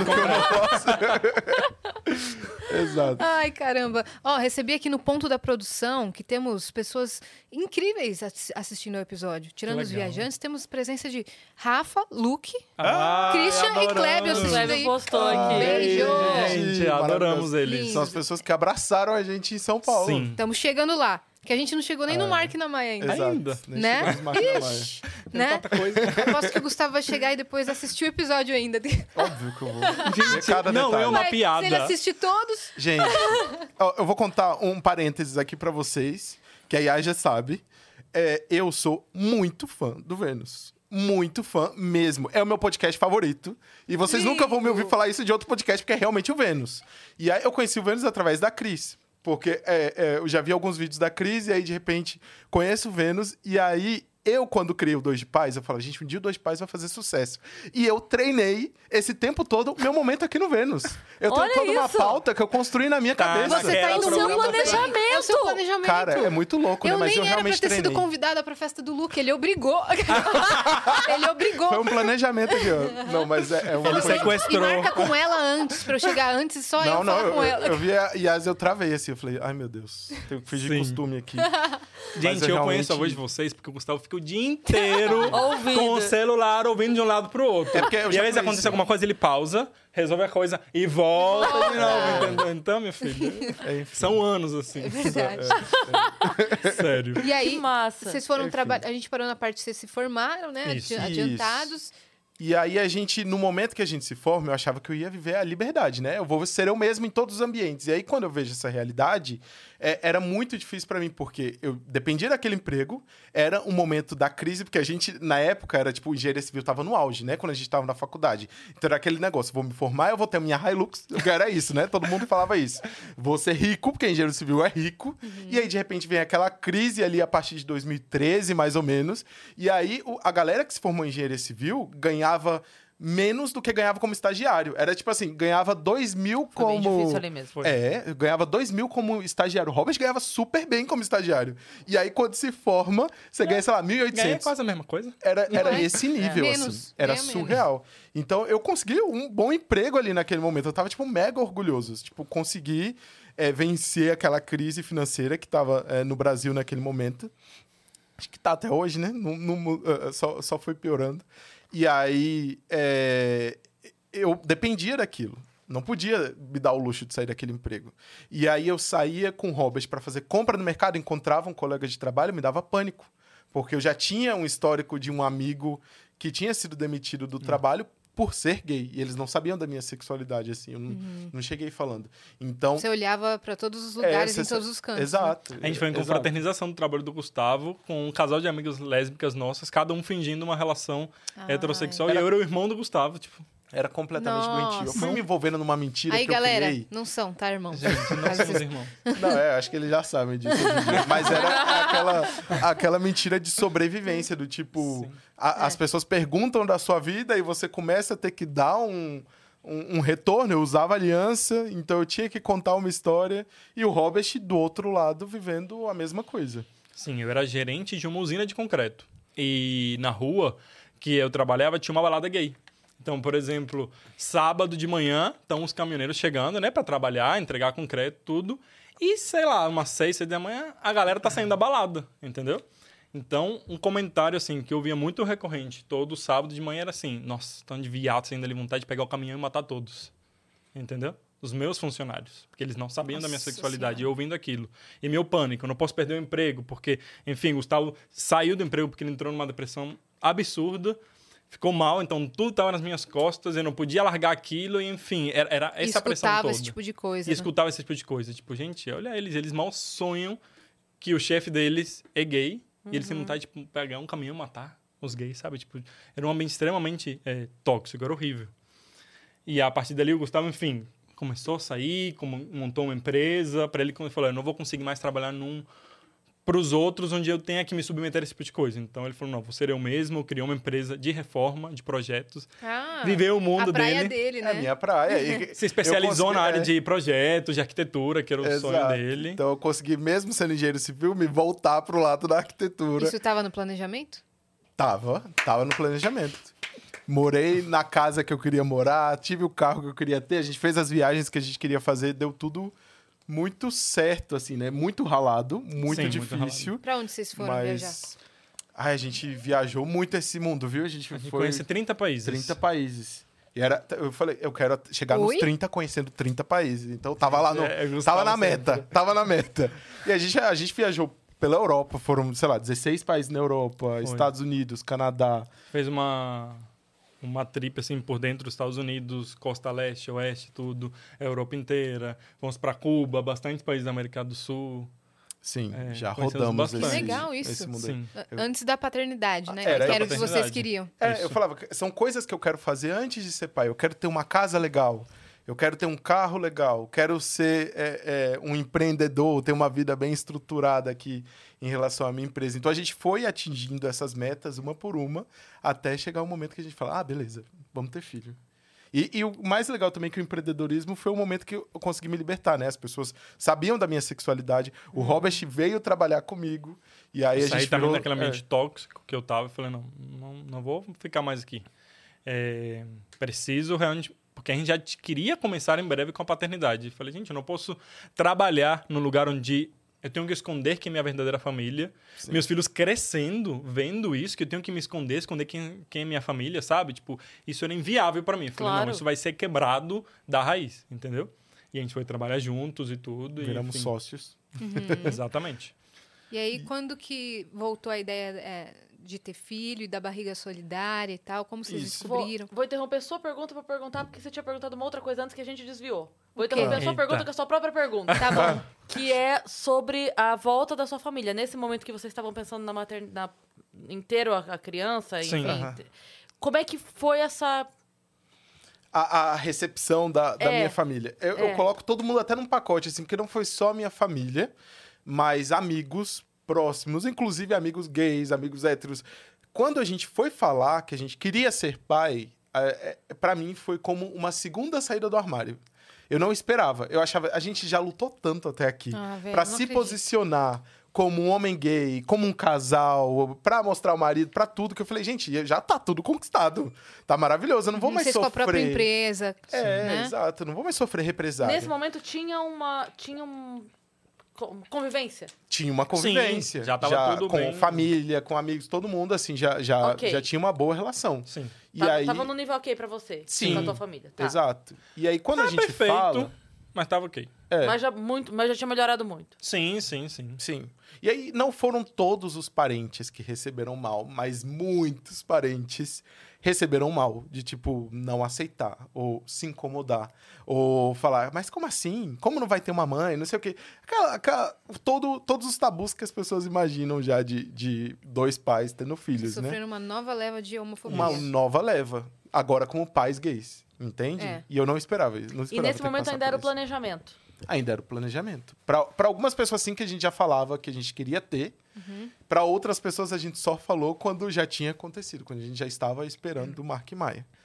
Mas a reação de muitos foi a mesma. Assim, isso me, me broxou muito, assim, até de continuar vivendo em Brasília. Porque Uhum. quando eu via todo o contexto que a gente via e como as pessoas reagiam, eu falava, cara, não é possível que eu vou colocar é, meus filhos no mundo para conviverem com esse rolê. Para eles sentirem que a família deles é marginalizada da mesma forma que eu me senti marginalizado 10 anos atrás, quando eu me assumi gay. Eu não quero que meus filhos estão num ambiente e eles veem, sei lá, um tio ou um primo é, falando, ah, não, sei lá, escondendo quem são os pais, sabe? Sim. Tipo, ah, não, quem, cadê sua mãe, menino? Aí inventam, ou mentem, ou falam, não, a mãe dele é fulano. Tipo, porque Vocês não queriam isso pra É, eles. porque se aí acontecer. Se começa esse rolê de. "Pô, Meu pai tem que mentir, eu não posso contar, porque daí se eu... Aí eles vão começar, peraí, qual mentira eu conto agora? É. Exatamente. E como- Ou de Começa- repente, sei lá, meu tio Nossa. tá mentindo. E começa sabe? a mentir sobre outras coisas também, porque a mentira Sim, vai, né? É. E a gente vai fazer de tudo para que eles tenham orgulho da família que Com eles certeza. têm, entendeu? Então, Não, e eles vão ter. não cabia esse E aí tipo foi a decisão de, vir situação. pra São Paulo. Só que antes É. disso, Sim. Antes disso, teve, né? muito, teve toda a situação de como conseguimos, É. né? Quem foi Ah, então, a barriga é. solidária de vocês? É, É. Primeiro começa com a história que você queria. É, na verdade, assim, com o passar dos anos, a gente foi até desconstruindo a ideia de como a gente imaginava lá atrás ter filho, que foi no final como aconteceu, né? A misturinha genética de nós dois. É. Mas a gente é, começou a ser permitido a adoção, começou a ser permitido barriga de aluguel fora do país. Isso já podia, né? É, na verdade, já podia. A É. gente foi conhecer, Foi conhecer esse o processo. que é, É. sei lá, nos Estados Unidos ou na Colômbia. Isso. Como o Casais Paulo gays. Gustavo é, recorreu, né? Ele foi nos É. Estados Unidos e, Sim. e contratou o serviço. isso. Você paga por isso. Sim, E, sim. e aí a gente foi conhecendo essas formas de, de paternidade, né? Que, que foram surgindo no decorrer do nosso relacionamento. Então a gente pegou e aí começou a, a estudar essas possibilidades e se abrir a essas possibilidades. Sim. Ah, vamos tentar adoção? Beleza, vamos ver o caminho para começar a adoção. Vamos tentar a, a barriga de aluguel fora do Brasil? Meu Deus, é muito caro. Eu nunca vou dar Muito. conta de Gente, pagar. É muito terem muito noção, É é, muito. tipo 100 mil dólares. Nos Tipo- Estados Unidos. Com a cotação atualmente tá Meio saindo milhão. por 500 e poucos reais. Gente, surreal pra É. ter um filho. É, surreal. Entendeu? É, É muito, muito dinheiro. inacessível. Muito dinheiro. Tipo, além de toda a luta, né, que vocês tiveram que passar, todas as dificuldades, todo o preconceito e homofobia, vocês ainda têm que pagar 500 mil. Exatamente. Tipo, não cabia. Então, E aí, com o passar do tempo, eu comecei a correr contra o tempo. Eu falei, gente, é com 29. Eu não posso passar dessa data. É, porque eu sou uma pessoa que eu me planejo. A meta é a meta! E se eu não atingir a meta, eu eu enlouqueço. morro de preguiça disso no É. Gustavo, gente. E ele me cobrava. Não, não, os 30 tá chegando, tem que ter antes Não, dos eu 30. comecei a correr contra o tempo porque... Não, porque tem a meta. Tem a meta. Eu tenho que bater minhas metas. Eu era muito fiel àquele menino de 19 anos lá atrás que sonhava com o futuro. Até hoje eu tinha muito essa neura de, tipo... Até eu hoje você preciso tem por as ele. metas. Então, eu terminei essa meta com o nascimento dos bebês. E, aí, ele agora tem eu tô numa- metas, né? É, eu tô numa fase Deixa a meta aberta. É, agora é dobrar a meta. né? Dobrar a meta. Ô, louco, se dobrar a meta agora vão ser quatro. Não, não. Eu tenho que formar Mark Maia na faculdade até os 7 anos deles. Vamos adiantar tudo que a gente puder, amor. Se depender, eu sou bem louco. E Não, aí, sério. Quem? Estamos Como tipo foi? o programa Como do João foi? Kleber. E aí, basicamente, Quem? a gente Quem? pegou Quem? Quem? e falou: temos duas possibilidades aqui possíveis. Ou a gente vai para adoção, ou a gente vai para barriga solidária, que é o processo que é permitido no Brasil, que é basicamente uma mulher que, de forma altruísta, não envolve pagamento financeiro. Não pode pagar, senão vira crime. Exato. Não pode se disponibiliza a ser sua, a seu útero de substituição, que é basicamente ela vai Emprestar. é, é gestar aquelas crianças por você, para você. Naquele tempo. Então a A gente gente saiu procurando, né, gente? É. Na família, amigas, tipo, aí... Minha mãe foi a primeira que falou, ah, eu quero ser. Eu falei, gente, não, olha a sua idade, eu não posso É. te botar pra correr esse risco, entendeu? Aí minha Vocês irmã... analisavam, tipo, personalidade? Não, a gente analisava quem queria. A gente Quem jogava queria, é. piada. Era tipo, ah, Yas, e aí, você um dia toparia, Por que não? não? Tá- tá afim, não? Você, você é Era nossa barriga coisa- solidária um Joga, dia? joga o verde. Joga a o pessoa verde. pegar... Aí se a pessoa ri e fala, ai, que absurdo. A gente fala, é, que piada, tô zoando. É que a gente, pensa, a gente sonhou isso. É, aí se a pessoa fala, ah, não, quem sabe um dia a gente aprofundava, entendeu? Aham. Então, a Mas quem sabe um dia com que dia você que tá tal amanhã? É, que dia? Você diz um dia... Vamos trabalhar você com diz que A prazo? de... meta tá acabando depois de amanhã, terça-feira. É assim, quando você diz um dia, é um dia de novembro, só pra eu saber. Ah, Exato. era quase isso, porque minha irmã falou: Ah, eu super toparia, mas assim, tô fazendo. Minha irmã tá se formando em medicina. Ela, ah, não, mas tem que ser daqui uns anos, porque tenho que me formar, tem a residência. Eu Falei, ah, não, vai ter passado a merda. Gente, não, Não, mas residência aí já é um negócio muito de medicina, velho. oito anos. E a não- sua irmã? Minha irmã é, nunca topou engravidar. A, a gente já tinha brincado com ela sobre esse rolê de, tipo, um dia você pode me doar seus óvulos. E ela sempre foi super ok. de boa. Tipo, e a gente Fácil. conversava brincando e às vezes até é, é, planejando isso nesses, de- nesse- nessa década. Mas é, ela sempre foi super ok com essa possibilidade. Mas super Sempre. contra a engravidar. Mas o processo não, da gente, nunca gravidez, ela não quis gravidez, que passar. pra mim, Jamais. tipo. É. não Ah, quero- eu- Ela falou que eu não quer nem pra ela. Eu acho que eu estaria na mesma que a dela. Ainda- Dou tudo, leva, Tudo. pode levar. barriguinha não. Mas não vou, de novo. É que eu já tive uma, né? Aham. Então eu já falo, não, pelo amor de Encerrou. Deus. Ele sabe, ele sabe com certeza. Mas tá pedindo sério? Ai, que interessante. Não sabia. Qual o nome da Mariana? Exato. E aí o Gustavo, num dia assim, vendo os stories da prima dele, a Lorena, fala assim: Prima, você não tá passando minha barriga solidária, não? Ela, Gente, mas assim, era um story dela tirando foto do suquinho verde que ela tava tomando aquele dia. Eu respondo Aí você story. pensou, hum, saudável. Ela se cuida lá. Exato. Não, mas ele sempre falou, ó, de todas as minhas primas, se fosse pra alguém topar, seria a Lorena. É. Entendeu? Ele falou assim, Eu sempre. E era é, algo que eu sentia. Não existiu essa conversa, não existiu esse contexto. Mas eu sentia que se fosse Uhum. Você pra mandou alguém do fazer. dadão pra ela. Do Do nada. nada. Não rolou nem nenhum, sabia tipo, que ele tinha mandado. Boa noite. Tudo bem? Não. Oi, eu, Lô, fui, eu não. sou uma mas eu pessoa não que sei vai quem é direta. maluco, o Gustavo ou ela, porque ela respondeu, uai, primo, claro, bora, quando? Foi isso. Não, ela respondeu assim: Uai, primo, topo, por que não? Foi esse a resposta. Essa é a Não, resposta o porquê dela. não é a melhor resposta. tipo assim, você tá doido, bora? Bora, bora. Não, Gente, bugou o mais menino doido aqui. Ele... Não, e agora? não. É, foi isso. É aquela hora que você fala assim, "Hum, eu vou repetir a pergunta. Porque eu acho que você... Você leu? Você não Eu- entendeu. Não, ele me ligou e falou, "Ua- é, a Lorena topou. Eu falei, como assim, topou o quê? Eu falei, você não sabe a barriga? Não, menina, tava brincando, até parece, não sei É. o que mais. Não, não, é tipo, ela tava indo amanhã aqui com a minha tia e É, tudo pra gente dela. conversar sobre isso. Eu, Ela falou, não, Ai, eu topo, Deus. mas eu preciso conversar com minha mãe antes, que minha tia. E aí ela conversou. Ela tem quantos anos, ela? Lorena, ela tava com 27. 27 É. quando Ah, ela de topou. boa. Tá. É. Minha idade. Ela tinha um filho. Ela ela teve um filho. Lorena, ela teve o Dudu com 20 ou 21. Ve- é, 20, acho que ela teve Dudu, ele nasceu quando ela tava com 21. Então ela já tinha um filho de 7 anos. Uhum. E aí é, ela falou: topo, Nossa. bora conversar. No dia seguinte, estávamos eu, Robert, ela e a mãe dela. Deus, eu tô agoniada. Sentados, Comendo comendo, pão de queijo. pão de queijo aqui, ó. sobre o assunto. E falando. E aí, minha tia, a preocupação dela era se todo mundo entendia o que ia acontecer. Ela tinha preocupação de alguma responsabilidade do- sobre os bebês é, recair sobre a Lorena. Ah, entendi. E ela falou: então vocês entendem que só vocês vão ser responsáveis, que ela não vai ser mãe. A gente falou: não, isso a gente Lógico. super sabe, tipo, tá tudo bem. A gente não tem nenhum problema sobre isso. Tipo, Lorena tá tudo bem Lorena sobre isso. não, não tem plano de saúde, você tem que ajudar. Eu falei, é lógico, tipo, ela vai passar por uma série de coisas, a gente tem que arcar com isso. Tipo, Sim. não tem porquê. Então, tipo, ela ia ficar sob nossos cuidados. Então, assim, depois dessa conversa, que tava todo mundo ok. É, inclusive, ela tava noiva, né? Na, Tava na noiva. época, a gente falou com o noivo dela depois, e ele falou assim: gente, topo, só façam Caraca. antes do casamento. Foi, entendeu? A gente, então, bora correr. É. E eles, no meio do caminho, eles correr? separaram, enfim. Ai. Mas ele na época tinha topado, tava tudo certo. E a gente tava se programando. Isso foi em novembro de 2020, né? Exato. E a gente tava se programando pra começar isso. Tipo, em um ano. Mais em ou um ano. É. Entendeu? Então, vamos já é, colocar plano de saúde, porque tem a carência Sim, e tudo sim. mais. Então a gente começou a se preparar. Ela fez exame, ela tava se preparando, a gente tava se preparando, porque tinha Uhum. todo o curso da clínica. Enfim, nos preparamos pra começar todo esse rolê. É, Uma pergunta, eu não sei mesmo. Como que funciona isso de é, pegar pega um espermatozoide de cada um? Como é, como é que é É. essa parte? Importante só lembrar que eles são os primeiros pais, né, LGBTQIA+, do Brasil, a fazerem, fazerem isso, né? A, é, a Como- mistura como que é o da processo? dos Nesse dois caso, é, só foi meu espermatozoide porque quem doou foi a irmã dele. Então não pode misturar o espermatozoide dele com o óvulo da irmã. Que aí Ah, dá a irmã de fato fez a... a- Então, é, você É, já contou um spoiler Ah, aí já do contei rolê. Spoiler. Mas é porque, é porque, em contrapartida, depois que a gente é, é, conseguiu. Beleza, temos nossa barriga solidária, minha Ok, prima ponto. topou. Isso. Agora vamos correr atrás do óvulo, Do que é o óvulo. que tá faltando. Quais são as possibilidades legais até aquele momento no Brasil? Basicamente, existem os bancos nacionais de óvulos, que é basicamente, por exemplo, uma mulher que está em tratamento. Às vezes, sei lá, uma mulher mais velha, quer ter filho, precisa fazer tratamento, Só que porque ela já não tem, tem pouco dinheiro. óvulo, não tem muito dinheiro. O que, que ela pode fazer? É, divide o- as custas do tratamento com uma outra pessoa que precisa de óvulos.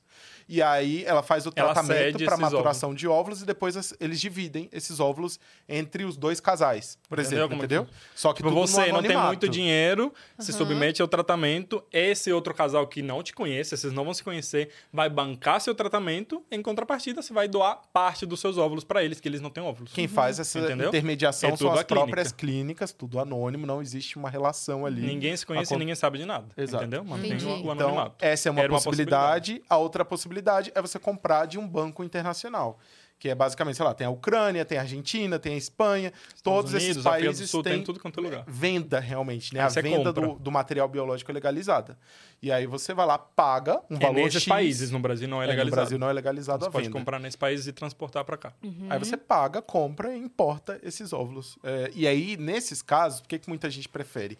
Porque você tem mais informações da doadora. Então, aqui no Brasil, você tem informações básicas, tipo, sei lá, cor do olho, cor da pele, histórico de saúde, tudo mais, basicamente isso. Nos você não vê outros foto, países, não vê nada. É. Você já consegue ver foto, É. já consegue ter histórico familiar mais detalhado, você sabe até a matéria favorita da pessoa. Sim, tipo, tem isso. tudo você tem de informação. Até a série que ela assiste na Uhum. É Netflix vai tá, tá ali. a personalidade, Sim, né? exato. Exatamente. E aí, é, muita gente prefere por isso. E aí a gente começou a analisar todas essas possibilidades e foi aí que me voltou aquela questão de 10 anos atrás. Eu falei, poxa, se eu tô passando por todo esse rolê aqui para conseguir um óvulo, por que, que eu não posso a- é, conseguir a doação do óvulo da minha irmã, que era o nosso sonho inicial? Já que eu vou ter que pagar, porque, sei lá, a- pra gente ia custar 28 mil reais pra comprar esse óvulo. É 500 dólares cada óvulo, só pra ter É. uma noção. Então, somando todos os óvulos que a gente ia comprar, ia ser quase 30 Precisar mil mais ali. menos uns 10. de óvulo. Eu falei, gente, tá minha irmã aqui jogando óvulo todo mês fora. Podia me doar o óvulo dela. e aí...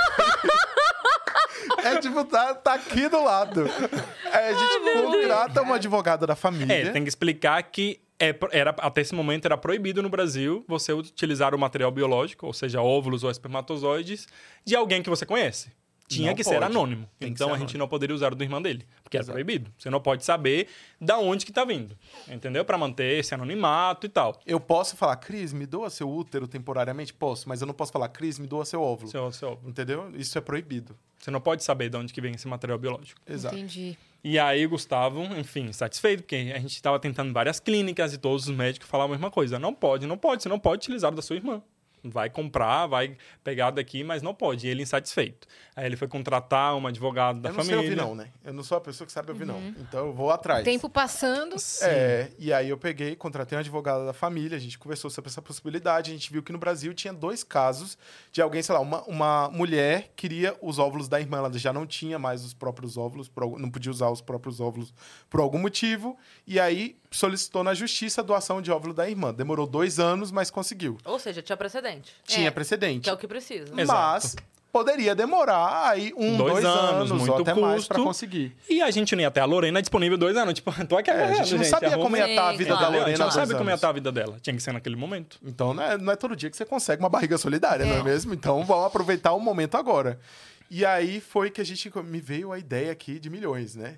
Falei, gente, se a gente juntasse aqui minha irmã e o Robert, fingir que eles são um casal, Isso é um casal. na, pro pior médico pra conseguir essa doação de óvulo da minha irmã. Não, gente, sério. Aí a eu- gente vai eu convencer o Robert e a minha irmã Camila. Mano, que história. É. Véi, aí, chega tipo, eu e minha eu falo- cunhada Tipo- falando sobre. Ah, como é que vocês têm relações sexuais? Vocês fazem coito interrompido, não sei o quê, tipo. O que, que a gente faz? Só um segundo. Gente, Sim, coito interrompido, isso mesmo. e eu falando, e eu falando, tipo, vocês vão sim, vocês vão fazer isso. Só que a gente entrou irmã outra. sempre foi muito da minha, né? Tipo, não, bora, bora fazer. Não, o Robert já sim- era o medroso do rolê. Tipo, Falei, não, amor de gente, tipo, que ruim. rolê. E, e outra coisa que a gente entrou, porque, tipo, uma mulher saudável não pode simplesmente recorrer a uma barriga solidária. Ela tem que ter algum problema de saúde para recorrer a uma barriga solidária. Então, por isso que a Camila não conseguiu fingindo. Para de se meter na vida das pessoas! Saco! Ela não quer engravidar e quer ter filho. Deixa ela recorrer à barriga solidária É, dela. ué. Só que ia não. ser um rolê. Mesmo que a gente conseguisse, a minha irmã seria considerada mãe da criança, porque Sim. ela fingiu ser um casal.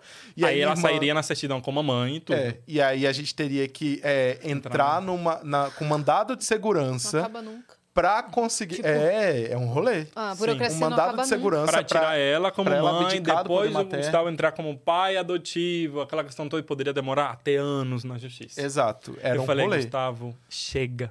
Olha É. o rolê que tá virando isso. Ele, pra conseguir o sonho dele. Falei, vamos comprar logo esses óvulos. A Lorena já tá pronta, já tá. Vamos comprar. Desistir da ideia da misturinha biológica de nós dois. Já tava ficando um negócio perigoso. E aí a gente pegou e resolveu comprar da Ucrânia esse material biológico. E aí coincidiu com uma viagem que eu ia fazer pelo sul do Brasil, é, pelo meu aniversário. E aí, inclusive, viajava toda a minha família. Eu, Robert, meu pai, minha mãe, minha irmã. Todo mundo foi pro sul do Brasil. Já tô vendo que vem por aí. Ah, E aí, é, quando a gente. Aí eu combinei com a moça que estava vendendo os óvulos pra gente, né? Que faz a intermediação com o banco da Ucrânia. Quando a gente voltar, eu assino o contrato, o porque não ia contrato, dar tempo de assinar o certo. contrato, porque eu ia viajar. E aí, quando no dia seguinte, eu assinaria o contrato. Estou eu no aeroporto, né? Voltando, eu estava em Curitiba, no aeroporto para voltar para Brasília. E aí, a, a nossa advogada da família manda mensagem falando: Gustavo, você não vai acreditar no que aconteceu. Hoje. Hoje, dia 15 de junho de 2021, mudou a resolução no Brasil e a partir de agora é permitido a doação de material biológico de um doador conhecido. Gente, isso nunca foi permitido no Brasil. Foi permitido na véspera de eu Naquele comprar o óvulo. Que dia foi isso? Dia 15 de junho de de 2021. 2021. Foi Ano quando passado. rolou essa mudança. A gente, tipo, no dia seguinte, chegando no Brasil, a gente iria assinar contrato, tudo e comprar esses óvulos. E me chega uma mensagem daquela. A gente não Eu falo que acreditou. foi a minha maior loteria. Gente, um cara? na loteria. Qual que é a 10 chance? anos. A- A gente fala Não, que foi um milagre. não é tipo, possível, gente. Sério. E aí, pronto. vocês no gente- aeroporto, tipo... Não, eu surtei. A gente começou a mandar para outros advogados amigos nossos, tipo, gente, isso É verdade, mesmo? é verdade? O Gustavo foi falar com a médica na clínica, ela falou, sim, é verdade. Corram o quanto antes, porque a gente não sabe se essa resolução vai cair. Que era mega Enfim. polêmico. Tipo, um doador conhecido. Tipo, Era uma mega novidade. Pode dar E- ruim. Vai que essa Não, pessoa, sei e lá... o pior, ninguém estava esperando essa mudança. Porque tem coisas que são discutidas e a galera tá esperando. A qualquer momento vai sair. Não, veio do Desculpa, nada. vocês que estão mais por dentro. O que Sim. aconteceu pra mudar? Nada, eles decidiram da cabeça devia deles. ter alguma discussão já interna dentro É. né, da, É. do CFM, né, o Conselho Federal de Medicina, e Eles resolveram sempre vão alterar atualizando, várias né? coisas. Teve muita coisa que mudou para ruim nessa resolução, mas veio com essas coisas boas também. Então ela foi uma resolução polêmica. Inclusive, esse ano mudou, corrigindo as coisas ruins que vieram nela. Uhum. É, mas enfim, foi uma mega novidade. Meu Deus do céu! A gente não acreditava naquilo. Uma vida, 10 anos. Parece que mudou pra vocês. Muda- parece Sim. que mudou pra mim, porque eu tinha dez- eu tava ali no meu papel, a misturinha é, de nós dois pra acontecer do jeito que eu sonhava. E muda no dia que eu preciso. No É. dia. No Aí, dia. no dia seguinte já ligo pra clínica, não tinha vaga com a médica daqui uma semana, eu fui lá bater na mesinha da secretária, falando, nossa, você vai me encaixar. Moça, olha a situação, eu comecei a chorar ali pra ela, não sei o que ela. Tá bom, vai te encaixar aqui pra amanhã. Encaixou pra amanhã, no dia seguinte tava, tipo, eu, Gustavo, a Camila, que é irmã do Gustavo, a Lorena, todo mundo naquela sala apertadinha. E a médica falando assim, gente, vocês sabem que só precisa de dois, né? Vocês estão- Vocês estão cientes. A médica sempre foi maravilhosa desde o início, super comprou nossa briga. ela Gravidez de grupo. Exatamente. Igual terapia de grupo. Exato. Olha, essa aqui é a família toda. Sim. Não, e era E a tanto... médica assim, faz você um filho na irmã dele, faz filho... E era tanto pra acontecer que começou uma série de coincidências. Essa não foi a única, né? Porque, assim, é um tratamento que demora. Às vezes demora três, quatro meses pra acontecer. Não é um Sim. tratamento rápido. Só que, é, quando a gente começou o nosso tratamento, a gente estava correndo contra o tempo por causa da, da, da resolução que poderia cair, que era muito polêmica. A Lorena ia casar? A Lorena ia Já casar. tava, não, ela já tinha Ah, é separado verdade, ela naquela já tinha época terminado. já. Tá. Já tinha terminado. Ah, tá. É. E Ela aí, Já tava de boa nesse E vocês sentido. iam fazer 30? Ele, né? Já tinha a feito. gente mega correndo pra fazer as coisas o mais rápido possível, né? E a- as duas já estavam com todos os exames prontos, porque a gente já tava tentando isso, né? Inclusive, Isso. tentando usar os Sim. óvulos da minha irmã, então tava com o exame tudo em dia. Foi realmente só sentar e começar o tratamento. E aí, quando a gente começa o tratamento, Lorena tinha um implanon, que é aquele chipzinho pra não menstruar de seis anos. E aí a médica falou: olha, é, é pra. É, porque ela tá tava com- seis anos desde que teve o filho, ela colocou, só ficava trocando. E ela nunca Isso. tinha ficado sem esse anticoncepcional. Então a médica falou assim: ó, provavelmente a gente vai encontrar um endométrio, né? Pouquinho Mais grosso, espesso. mais espesso, vai ter que descamar pra depois a gente preparar. Aí quando fez o ultrassom, tava fininho, fininho, só pra tomar a medicação e, e Nossa, complementar. cara. Minha Era irmã pra ser. tem a menstruação super certinha todo mês, a gente precisava parear a menstruação das duas, por isso poderia demorar um tempo. E aí minha irmã faltava 16, não, faltava 20 dias para ela menstruar, ela menstruou em 4 dias. Super E aí, adiantou. tipo, do nada. E a gente falou, ok, pareou com a menstruação da Lorena. E aí a gente começou o nosso tratamento. Mano, o quê? Foi, foi, Foi sim. tipo surreal. Foi milagroso. Uma coisa atrás da outra. Surreal. E aí, com isso, em 20 dias, estávamos esperando o Mark Manhã. Com 20 dias, 20 fizemos a transferência. dias. Fizemos a transferência. Eu e- falei, eu fui quase engravidar por acidente. É, foi tão foi rápido. tão rápido quando foi ver, tipo, Cara, eu tô ai, meu. Deus. Eu falava, a gente estava planejando para começar o tratamento é, em novembro. E aí, em julho, a gente já estava esperando o Mark Maia. Por isso que Eu eu, tava foi grávida. o primeiro caso do Brasil até. Essa mistura é, genética da mas- família dos dois pais, né? A Exatamente. Não, e até o, o material de um doador conhecido. É. Era o primeiro caso. Primeiro Foi- caso. Exatamente. É, após a Não resolução. deu tempo. Foi muito rápido. Caraca. E aí, enfim, foi uma série de alegrias. Porque A gravidez gente, dela foi tranquila? Como é que foi? Foi Sim, super é- tranquilo. a- e- e- durante o processo, né, a gente sempre quis gêmeos por conta disso, né?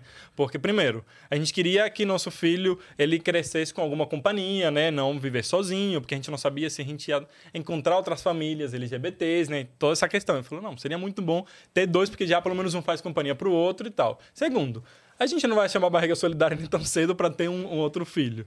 Então a gente queria muito. Só que a gente não ia pedir isso pra Lorena. Tipo, gente, ela já tava cedendo o útero ali durante esse tempo por um filho. Imagina dois. Só que ela sabia dessa vontade. Ela falou assim: Ah, gente, já perto já de fazer a transferência. Vocês querendo. Enfia logo dois aí logo e vamos embora. Lorena, eu já te amo, Lorena. Maravilhosa. Não é maravilhosa. pessoa. A Lorena não tinha Cara, tempo ruim, cara. Não tinha tempo ruim. Não tinha tempo ruim com ela. Maravilhosa. Imagina a emoção dela de saber que ela ajudou a dar esse presente na demais, vida de vocês. demais. Nossa, Exato. Lorena fez promoção, comprou um Leve 2 Foi, já, cara. cara. Sim, exatamente. Camila também, né? Minha irmã Importantíssima. também, cara. Tipo, super. A gente se divertia muito, assim, todo o processo. Todo mundo fica tipo, ai, será que é uma relação tensa? Será que eles não têm medo? A gente só falava merda o tempo todo. A gente tava rindo o tempo todo. Não, e todo gravidez. Mundo, desde o início, soube qual era o papel, entendeu? É. As meninas sempre se incomodaram, tanto a Camila quanto a Lorena, que qualquer pessoa tentasse dar um papel de mãe pra elas. Falei, gente, não.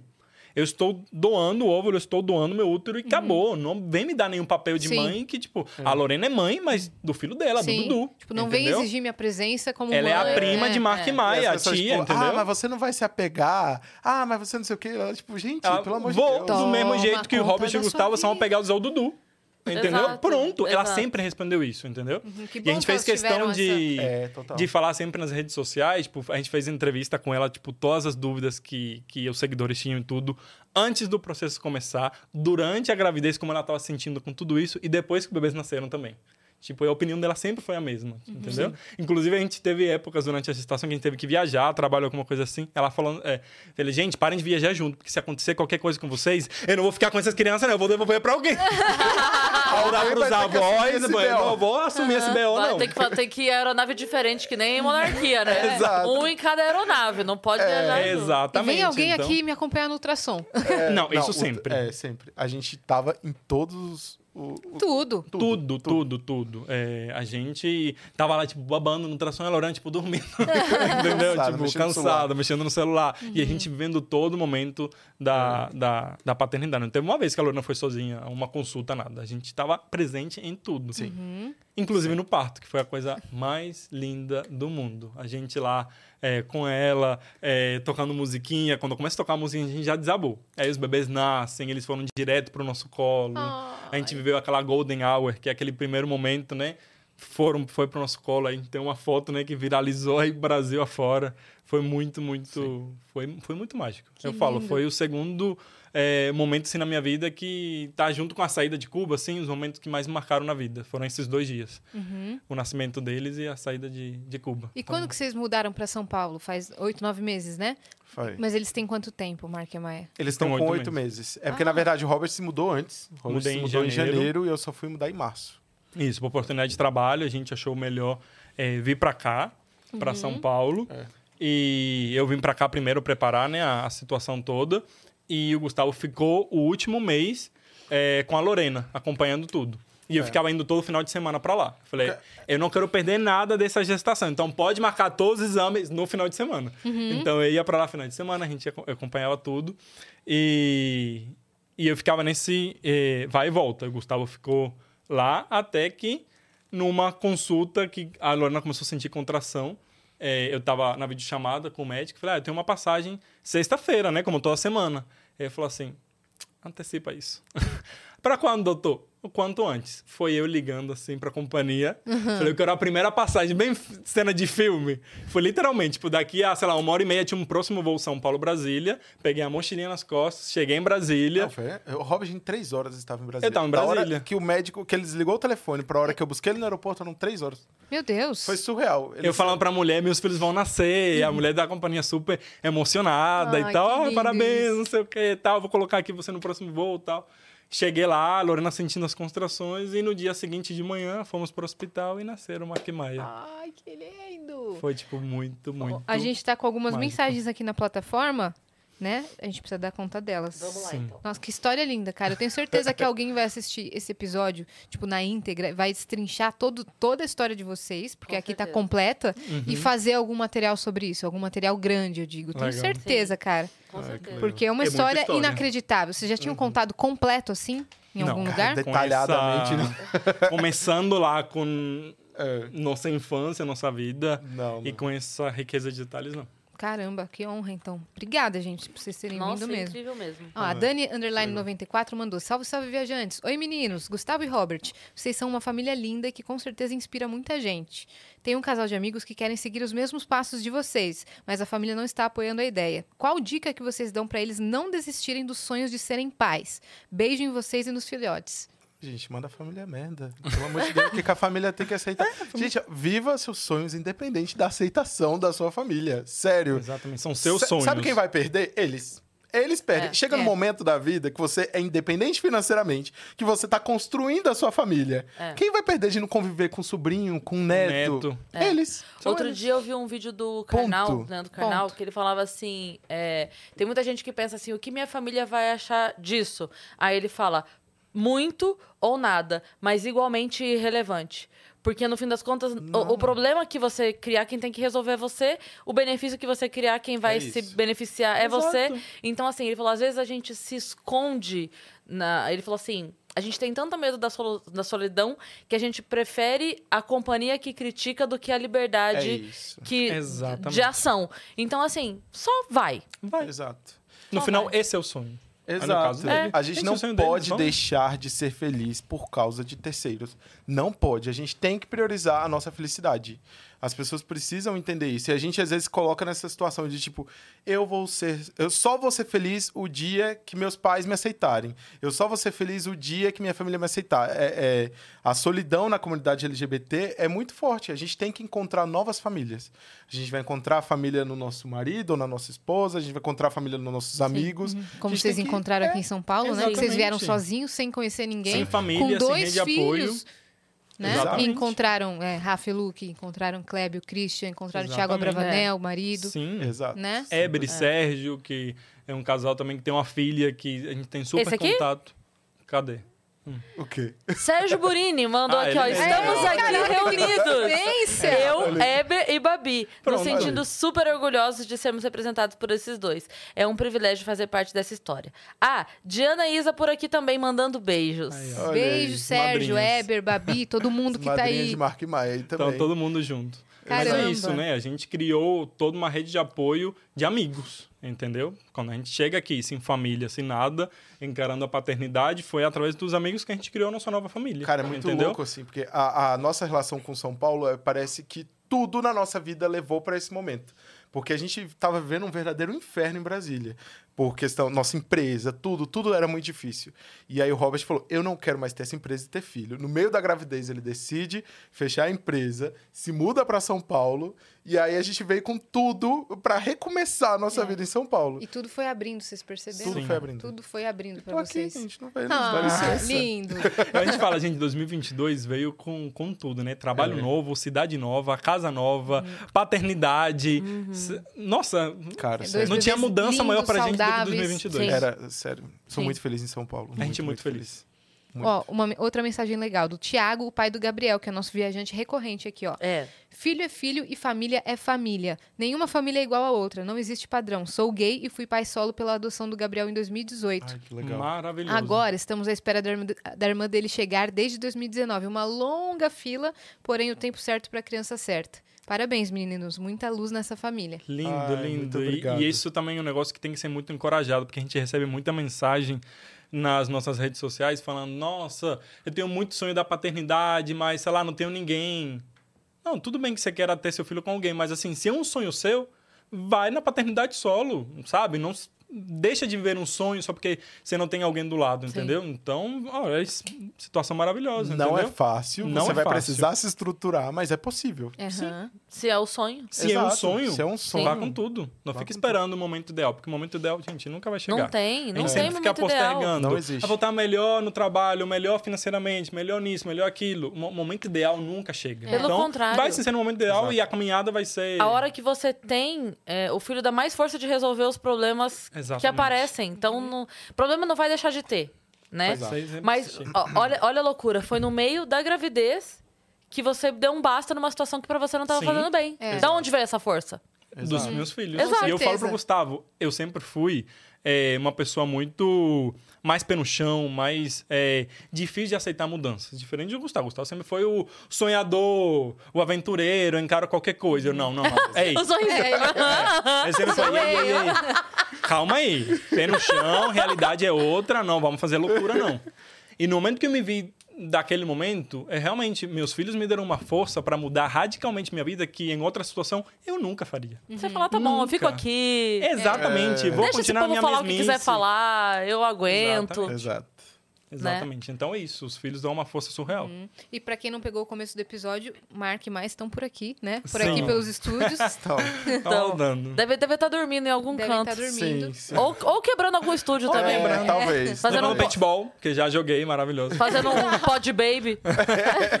A essa altura já cantaram o microfone, estão ao vivo, em outra live, a gente não tá nem sabendo. Não duvido. Maravilhoso. Porque o Não Mark duvido. tava no colo do Robert puxando o microfone. O microfone aqui, o Mark aqui, puxando assim, Sim. ó. É. olhando pra ele fixamente. Gente, Exato. o Mark é um furacão. É, É um né? furacão. Ah, bom que um sejam furacão. assim, tem com bastante energia. Sim. E é engraçado, né, que a gente é, vê muito isso que o Gustavo sempre sonhou. A gente sempre sonhou, mas era mais um ideal dele. De realmente ver coisas minhas e dele no mesmo bebê, sabe? Essa misturinha. Aham. Então, por exemplo, tem um olhinho de um, com uma boquinha de um, uma personalidade... Coisas que eu faria, coisas que ele faria naquela criança. E é surreal. Tanto no Mark quanto na Maya, A gente entendeu? fala, a Maia é a calmaria e o Mark é a tempestade. Uhum. É que nem eu, eu sou a tempestade e o Robert é a calmaria. Tipo, é- é- é- se repete isso. Exato. Cara, que lindo isso. Que linda a história de vocês, de verdade. Muito, muito obrigada por vocês terem vindo, tá? Ai, que isso, amor. gente. É Não, isso. Incrível. E que eu bom que hoje, né, depois de tudo que vocês passaram e que de todos esses milagres que aconteceram, hoje a história de vocês pode estar chegando em outras pessoas que estão falando, eita, Sim. né? Vamos, porque às vezes a pessoa tá passando por um momento de dificuldade e pensa em desistir. E é legal ver alguém que não desistiu, né? É. Falar, opa, peraí, então vamos lá. A gente recebe de- milhares de mensagens diariamente nas nossas redes sociais. Inclusive, é, por exemplo, uma, uma mensagem que marcou muito foi um casal heterossexual é, que não estava conseguindo ter filhos, por uma idade já mais avançada, e ela tinha muito preconceito com a ovo doação. Tipo, ela não tinha mais óvulos, ela teria que recorrer à doação de óvulo de uma mulher que ela não conhece, de algum banco, e, e ter o filho, né, através desse óvulo. Ela falou: não, não é meu filho, é dessa outra mulher. E quando ela conheceu a nossa história, ela falou que ela conseguiu quebrar. Sabe? Qualquer preconceito, corrente que tinha na cabeça, recorreu a um banco e hoje ela já tem uma filha. Tipo, tava grávida durante, a, gesta- durante o- a nossa gestação também. E provavelmente já deve ter nascido, sabe? Tipo, ela fala que. Enfim, a gente mudou a história dela. E é, impor- então, é- isso é legal. é- é importante falar, né? Eu, às vezes, que comento minha história, alguma coisa que aconteceu comigo, eu recebo muita mensagem de mulher que viveu a mesma coisa, porque quando aconteceu comigo, eu falei, caramba, que loucura. E aí você começa a ver que é uma loucura que é muito recorrente, né? Sim. Né? E aí muita gente contando, homens já vieram me contar que passaram também pela, pelo que eu passei.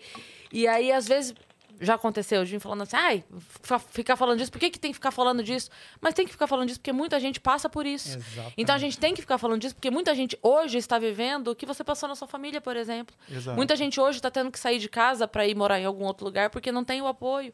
Então, Exato. por isso a gente tem que falar. Às vezes, É. talvez pra- se para você não é, um, não é, é algo que se identifica, que bom. Que bom, que Para privilégio. que, né? É. que É, bom para exatamente. você.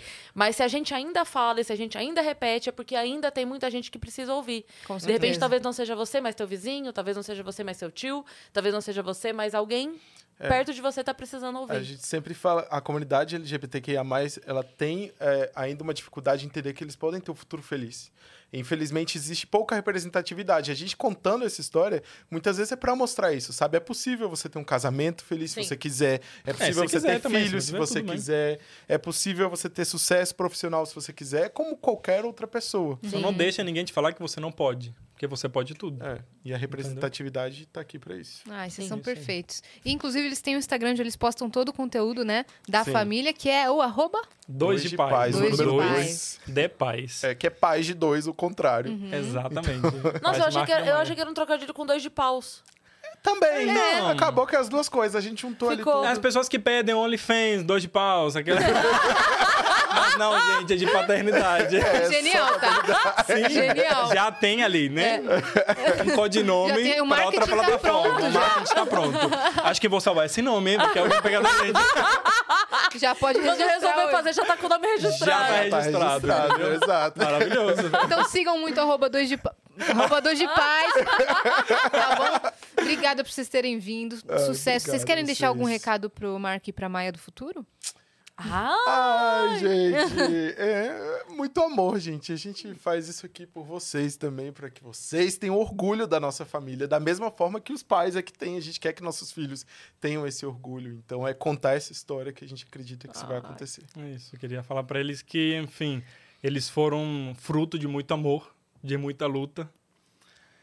E, enfim, tudo isso por eles. Então, fiquei até emocionado aqui agora. Mas é isso, que eles saibam que eles são muito amados e, enfim, tudo que a gente passou nessa vida é, é por eles. Sempre vai ser por eles. Exato. Lindos demais, cara. Parabéns mesmo. Parabéns. Obrigada por dividirem a história de vocês, tá? Ai, que isso. Obrigado. Beijo, gente.